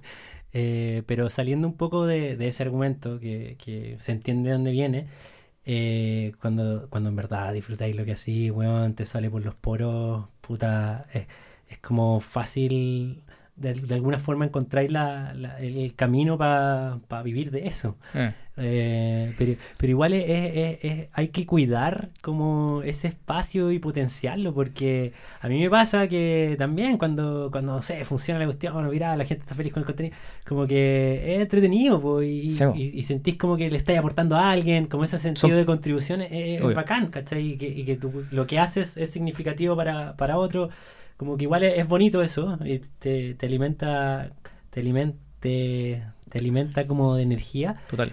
Eh, y, y cuidar eso, ah, porque pasa que, no sé, en el día a día, puta, uno se amarga, te tiene un problema y, y, y hay muchas veces por necesidad también Claro. no decís que no y decís que sí, ¿cachai? Algo que no quieres. Entonces, si tenías el lujo de poder decirle que no a oportunidades que, que no te gustan, puta, a disfrutarlo. Pero también, no sé, pues hay gente que no tiene ese, ese lujo, Ese- que- Ese privilegio. ese privilegio. Eh, lo que pasa es que con el tema de los privilegios yo tengo también sentimientos encontrados, porque efectivamente hay gente, por ejemplo, Vincent, Vincent Van Gogh, Mm, su historia atómica. Para el que quiera entender temas de salud mental y de vivir de lo que amáis y de hacer lo que te gusta, la historia de Vincent Van Gogh es terrible, porque eh, el gallo se dedicó a lo que amaba y fue, pero así, Pero y nunca vio mal. ni uno. Y murió sin ver ni uno. Eh, pero se convirtió en lo que hoy día. po. Sí. ¿Cachai? Pero lo que voy es que en por creer. Si tú tenías el privilegio de hacerlo, hazlo. Sí, ¿Cachai? sí. Eh, y ojalá podáis ayudar a los que no. Eh, creo que ahí está el, el tema de dar de vuelta, lo que decís tú con reforestemos, con vivir más feliz, de. Y hacerlo, hacerlo también de manera responsable, pues porque, o sea, no sé, quizás Van Gogh, el considerado mayor artista de la humanidad de todos los tiempos, pero también yo, yo creo que ahí, Nico, la clave está en, en vivir los valores que uno eh, cree o piensa que son lo- lo- los- tus valores, pues si los valores son distintos para cada personales. persona. Total. Entonces, hay una persona que quizás todo lo que le importa es su carrera profesional, y si eso es, bien por esa persona, ¿cachai? Otras son la familia, otras son, eh, no sé, el deporte, no sé. Entonces, como que eh, es súper eh, es súper clave definir cuáles son tus valores y vivir acorde a ellos. Y también entender que los valores para cada persona son distintos y también respetar que cambian. Como que quizás no toda la vida Mm. voy a ser vaso de botella y voy a ser niño ecológico al máximo. Eh, quizás quiero ser ahora familia y vivir más tranquilo. Claro. Entonces, como que a mí me pasaba mucho que de repente perdía el sentido porque no sabía cómo darle propósito a mi trabajo. Entonces tenía que tener un sentido de contribución Total. a mí personalmente. Y, y hoy día, si bien lo tengo y está ahí, bacán, pero también quizás no quiero sacrificar tanto trabajo y quiero estar más Claro. con mejor con mi familia, mi esposa. Entonces, eso, eso un libro, y no sé si lo he leído, que es el sutil arte del sutil arte de que te importe un carajo. Sí. Es muy bueno y habla. Es un tipo que uno lo ve y escribe como muy divertido, pero al final el tipo estudió mucha filosofía y cosas detrás. Y Mark Mason. Mark Manson. Manson. Muy- o Manson, no sé cómo. Eh, solo para adicionar, y aquí un- una opinión personal, cuando defináis tu obje- objetivo, sí o sí, y esto te lo, te lo así, categóricamente, ponte tú primero. ¿Cómo? Ah, El- si- cualquier objetivo que tengáis, si vais a ser activista, parte primero, el Nico primero, y si el Nico está bien, si yo soy el objetivo, después voy a ayudar. sí. Porque sí, a veces vamos a ayudar primero Sí. y el, el que está acá, el Nico, cagados, se sacrifica. sí. Y, y la, no, ponte tú primero. Me suscribo a eso. ¿Estás de acuerdo? Para ayudar hay que estar uno bien. ¿Sí o no? Uno tiene que estar bien para poder ayudar. Sí. Ok. Eh, Aunque también hay otros que dicen que, eh, con respecto como a donar y cosas así, que si no donaste cuando te dolía y te costaba y no tenías ni uno, eh, menos vaya a donar cuando como que tengáis mucho. Era una cosa que decía Tony Robbins. sí, siempre dar. Pero, claro, estoy de acuerdo. Estoy, estoy- Creo que no dije también la frase, pero, pero era algo así, caché, como que sí. Pero es como algo así. No, no. Yo creo que tiene que ver con. O sea, una, una de las formas de pensar en ti es lo que hablábamos de cuando tú haces lo que te gusta, te haces mejor persona, Sí. porque estás entregando mucho. Y eso te alimenta mucho. Entonces, cuando digo pensar en ti primero, quizás tiene que ver también con ir a dar mucho. Ir a enseñar, ir a ayudar. Y normalmente eso nace genuinamente, que hablando de la curiosidad, cuando a ti te interesa, Mm, cuando a ti te gusta. mm. Porque así vaya a poder mover a la gente. Ahí me, me- eh, me- suscribo totalmente a eso, pero también pasan de repente que uno trata de ayudar a gente que no quiere tu ayuda. Ah, Y eso es tremendo. Y ahí como, puta, aprender rápido a que, bueno, no insistáis en gente que, que no quiere. ya, pues, ahí está. Que a mí me pasa mucho, que digo, no, pues es que quiero ayudarte, quiero ayudar". Y también por otro, por otro lado me pasa que yo inicialmente partí siendo como muy, y es algo con lo que un, un poco hoy día peleo psicológicamente, a mí era todo compartir, ¿cachai? Pero también de repente el compartir tanto, algunos se pasan la mano, te van entre medio mal, pasa un poco eso, y también pasa que de repente como que eh, entra el bichito así como, oh, necesito vender, necesito vender, ¿cachai? Entonces como que me cuesta a- a- a veces hacerlo y, y- y- y es porque, no sé, quizás tuve como heridas con haber compartido tanto en el pasado, porque antes, puta, yo era un hueón así. Yo siempre he sido muy transparente, yo publico los estados financieros de Green Glass, publico cuánto nos cuesta fabricar el vaso, cuál es el margen que tenemos, publico todas las donaciones mes a mes. Y, y es algo que siempre, es uno de los valores que he tratado de tener, es como la transparencia. Y, y no me gusta mentir, como que mentir es una weá que como que me dan ganas de vomitar, onda, no, no, no puedo. Entonces, eh, como que, no sé, eso. Eh, mira, mientras, mientras más, más fuerte estés tú, más fácil va a ser ayudar. Eh, lo que tú decías, hay gente que no quiere aprender. Yo creo que no hay que estresarse en eso, simplemente ser tú mejor para que la gente te siga si quiere y si no quiere, no quiere nomás. Y una pregunta para ti, Nico. ¿Cómo lo haces para mantener como tu energía y no derretirte y como estar ok tú? ¿Cuáles serían como tus actividades de... ¿Y qué tan bueno eres para cumplir tus rutinas? Porque a mí, me, a mí me cuesta mucho como rutinizar mi vida. A ver, el... Yo me, yo me he derrumbado una vez, fuerte, que fue el 2013, 14, 15, que mi sueño era hacer una startup, que me comprara el competidor gringo y hacer un exit y que me llegaran 10 millones de dólares y forrarme. Y el problema es que estuve muy cerca. Conversé con Eventbrite, que era el competidor más grande del mundo, vino el CEO para Chile, lo invité a comer, fui a San Francisco, mandé al CTO, al CEO Gamboa, lo- fue a San Francisco, se, el, el CEO, eh, que, que era Kevin Hartz, el fundador de Eventbrite, Nico, la próxima vez que vengáis a San Francisco, quédate en mi casa. Y yo, vendí la weá, weón. Y finalmente terminan comprando Eventios a una compañía argentina, competidor de Huelco. Y se me derrumbó todo el plan, pues. Yo venía ganando del 2007 al 2013, sin parar. Todo así. Era evento, premio, jóvenes líderes, emprendedor del año, eh, revista, primer, primera empresa a levantar capital en Estados Unidos. Y de repente, ¡puf! se cae. Y me costó. Yo, yo creo que probablemente tengo que haber des- des- despertado cuando llegué a Chile, en 2019. Estuve cuatro años derrumbado. ¿Cómo sigo con energía? Haciendo lo que me gusta. Y, y- yo creo que entre 2013 y el 2019 dejé de hacerlo. ¿Cachai? Hacer lo que me gusta. Segundo, rodearme de, de gente que te quiera. De mi mamá, de mi señora. Ahora tengo una hija. Que yo soy su persona favorita. Y, y me ve y es, weón. si querés que alguien te ame, ten un hijo. Porque ese, y, y ser un buen papá. Eh, esa es como la parte de energía. Y ahora estoy muy contento. Después, volviendo al tema de las rutinas. eh, yo tengo tanto déficit atencional como tenés tú, weón. Entonces, pero lo sé. Entonces, como lo sé, tengo que hacer cosas que me llamen la atención. Entonces, diseño una rutina y la pruebo. Si la empiezo a. Si empiezo a fallarme, la voy ajustando. ¿Cachai? Entonces hoy día, por ejemplo, me levanto a las 7, me demoro media hora en despertar. Entre que me levanto, voy a tomar agua, tomo como que Electrolitos. electrolito. después subo y hago unas pesitas. eh, después normalmente a las 9 llega mi invitado del podcast o me pongo a escribir. A, la- a las 12 voy a buscar a la Simona. Al jardín.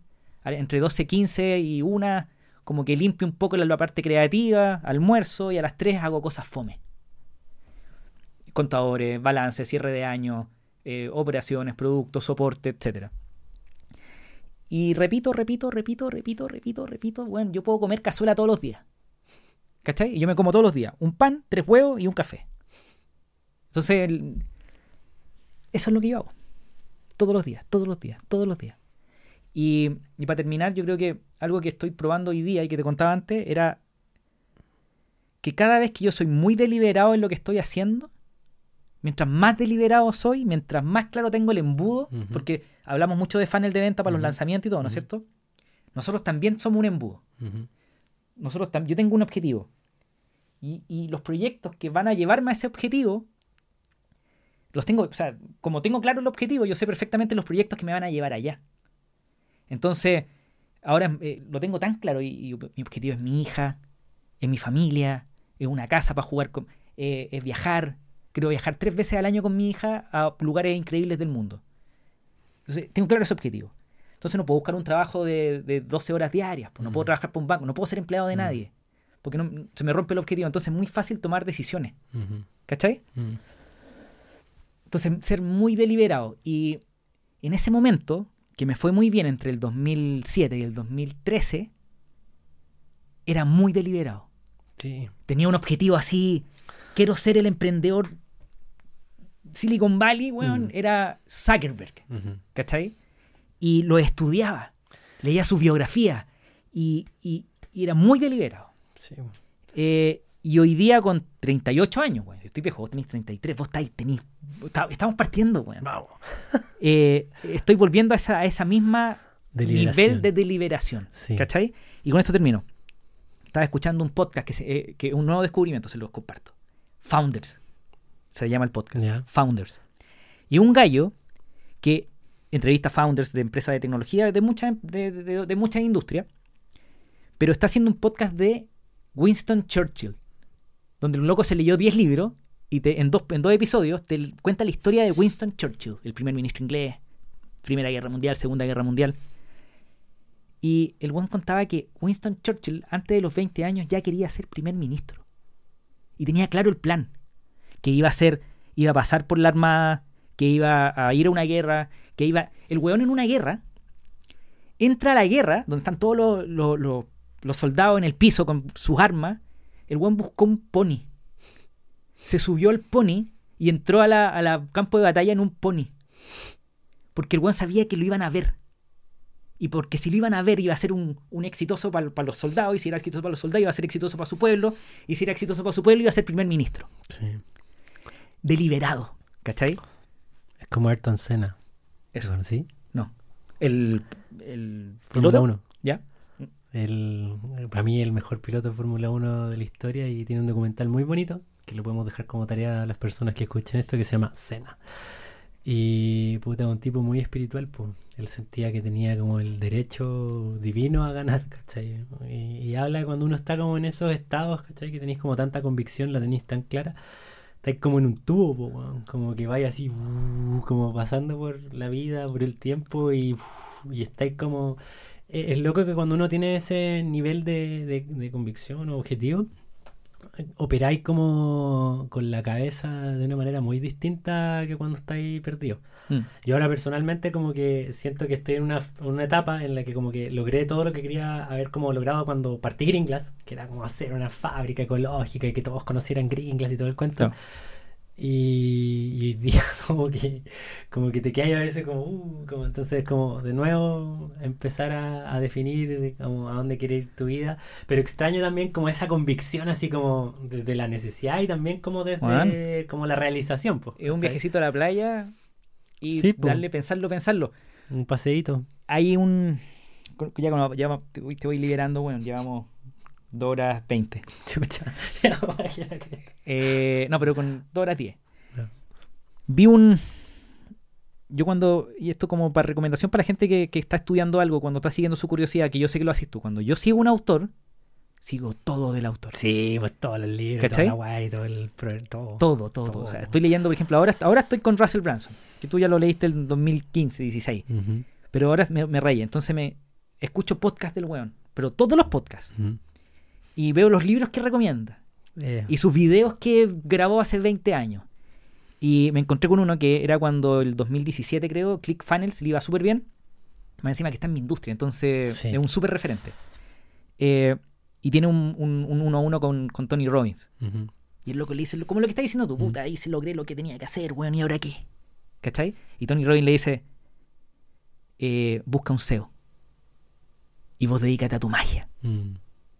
Y yo Sí. creo que a ti te puede servir una, un- un- una recomendación. feliz, sí. o sea, No- no un. SEO, pero alguien que se encargue de la operación. Sí, po, Porque tu magia, weón, es comunicar. weón. Sí, po. eso la gente me lo dice y de repente uno no, uno no lo... Yo no lo siento así, ¿cachai? O sea, de repente lo vivo cuando, cuando me apasiona y y toda la cuestión y la gente, ah, como que es, es- es bonito, es entretenido, me gusta mucho. Y, y sí, pues. y cuesta de repente buscar como salirse un poco de las operaciones para tú dedicarte Obvio. a lo que... Mi señora a mí me costó harto años, weón. El, porque yo fui re payaso, pero me relleno un rato, como siguiendo los ejemplos de Matías Muchnik, de Oscar Jertonson, de Pedro Pineda, etcétera, de que dije, no, pero si ellos, si ellos no son payasos y, y son tremendos dueños de circo, yo quiero ser dueño de circo, pues, no quiero ser payaso, yo no soy payaso. Pero yo soy payaso, pues, weón. El mismo Matías Muchnik, yo di una charla y después la dio él. Él- Yo primero y después él. Estaba Marcelo Quital, yo y, Martí- y Matías. Y Matías cuando entró, dijo, chucha, weón, yo no soy tan chistoso como el Nico, weón. Yo no soy, dijo, no soy tan chistoso como el weón que ya pasó, no, no me conoce, pero... eh, pero por favor escúchenme. Yo soy payaso, pues, weón. Entonces, me costó asumir eso y, y me costó años. Y el año pasado, en septiembre, para mi cumpleaños con mi señora, dije, Voy a hacer payaso. voy a ser payaso. Porque es lo weón. es mi ventaja competitiva. Entonces, yo creo que hay que descubrir cuál es nuestra ventaja competitiva, que ese proceso no es fácil, pero cuando lo descubrí, úsalo. Porque ahí te vaya a apalancar, weón. Oscar, ¿algo más que decir? ¿Algo que queráis compartir? Algo que ¿Alguna oferta? compartir. No, eh, o sea, les podría decir, vayan a mis cursos, son bacanes, pero hay cosas que me, que me, interesan harto más que el éxito empresarial.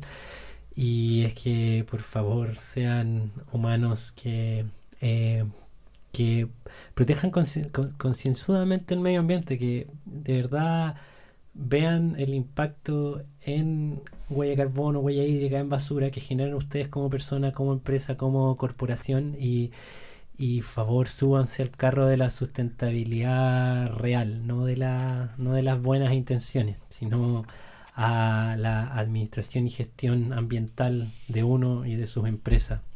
Mi mensaje por sobre todo es cuidemos el planeta, weón. aunque suena muy Sí. cliché, pero lo digo no desde las buenas intenciones cliché, lo digo desde la medición de la huella de carbono, los planes de reciclaje, la declaración de los residuos, desde los planes de ahorro de energía, desde el compostaje, desde electromovilidad, desde todo lo que sea realmente algo que nos ayude a no seguir destruyendo el planeta, porque eh, nuestro consumo eh, a escala lo, lo tiene en decadencia y casi nadie eh, estudia tanto ese tema. Así que mi gran mensaje por sobre todo es por favor haga, tomen acción con respecto a la crisis climática.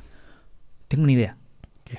Podríamos hacer un cursito de, de ambientalismo. de cómo un emprendedor, cómo un emprendimiento, cómo una empresa una empresa más sustentable. parte, que empresa ve, que esto. Podría invitar al Tomás también, weón. Sí, no, sí lo tengo. Y armar algo. Sí, siempre querido armar un curso de, de Es que- sustentabilidad. Pero, y, y como tú decís, digerible, dos horitas. Sí. que- Cuatro o cinco módulos. Mm. Conoce a tu instructor. Chao. Y pipipín. Pa, energía, residuos, ta, ta, ta. y, y- y- y co- y convocar a varios, weón. Porque Sí, así es weón. más, hay más. El- eh, ahí el desafío, Nico, es hacerlo sexy, weón, que la gente lo quiera consumir. Pero inevitablemente es un tema que va a salir y que se va. Pero hay varios buenos sexy, pues, weón. El, el Tomás, Sí. el tú, el Leo Prieto, Los del gramo también. los de Gramo, Sí. al Gramo. Eh, nada, me encantó. Gracias por la Oscar, invitación. eso es todo, dejémoslo hasta acá. Gracias, compadre. Gracias a ti. Muchas gracias, dejémoslo hasta ahí. Adiós. Si te gustó el episodio, por favor ayúdame que el mensaje de vivir de lo que amamos llegue a más personas. Compártelo con un amigo, déjame 5 estrellas en Spotify, suscríbete en YouTube, déjame un comentario o simplemente toma el link del episodio y compártelo en tu red social favorita. Muchas gracias a todo mi equipo que me ayuda a tener el tiempo para hacer este episodio. Muchas gracias a ustedes por escucharlo. Adiós.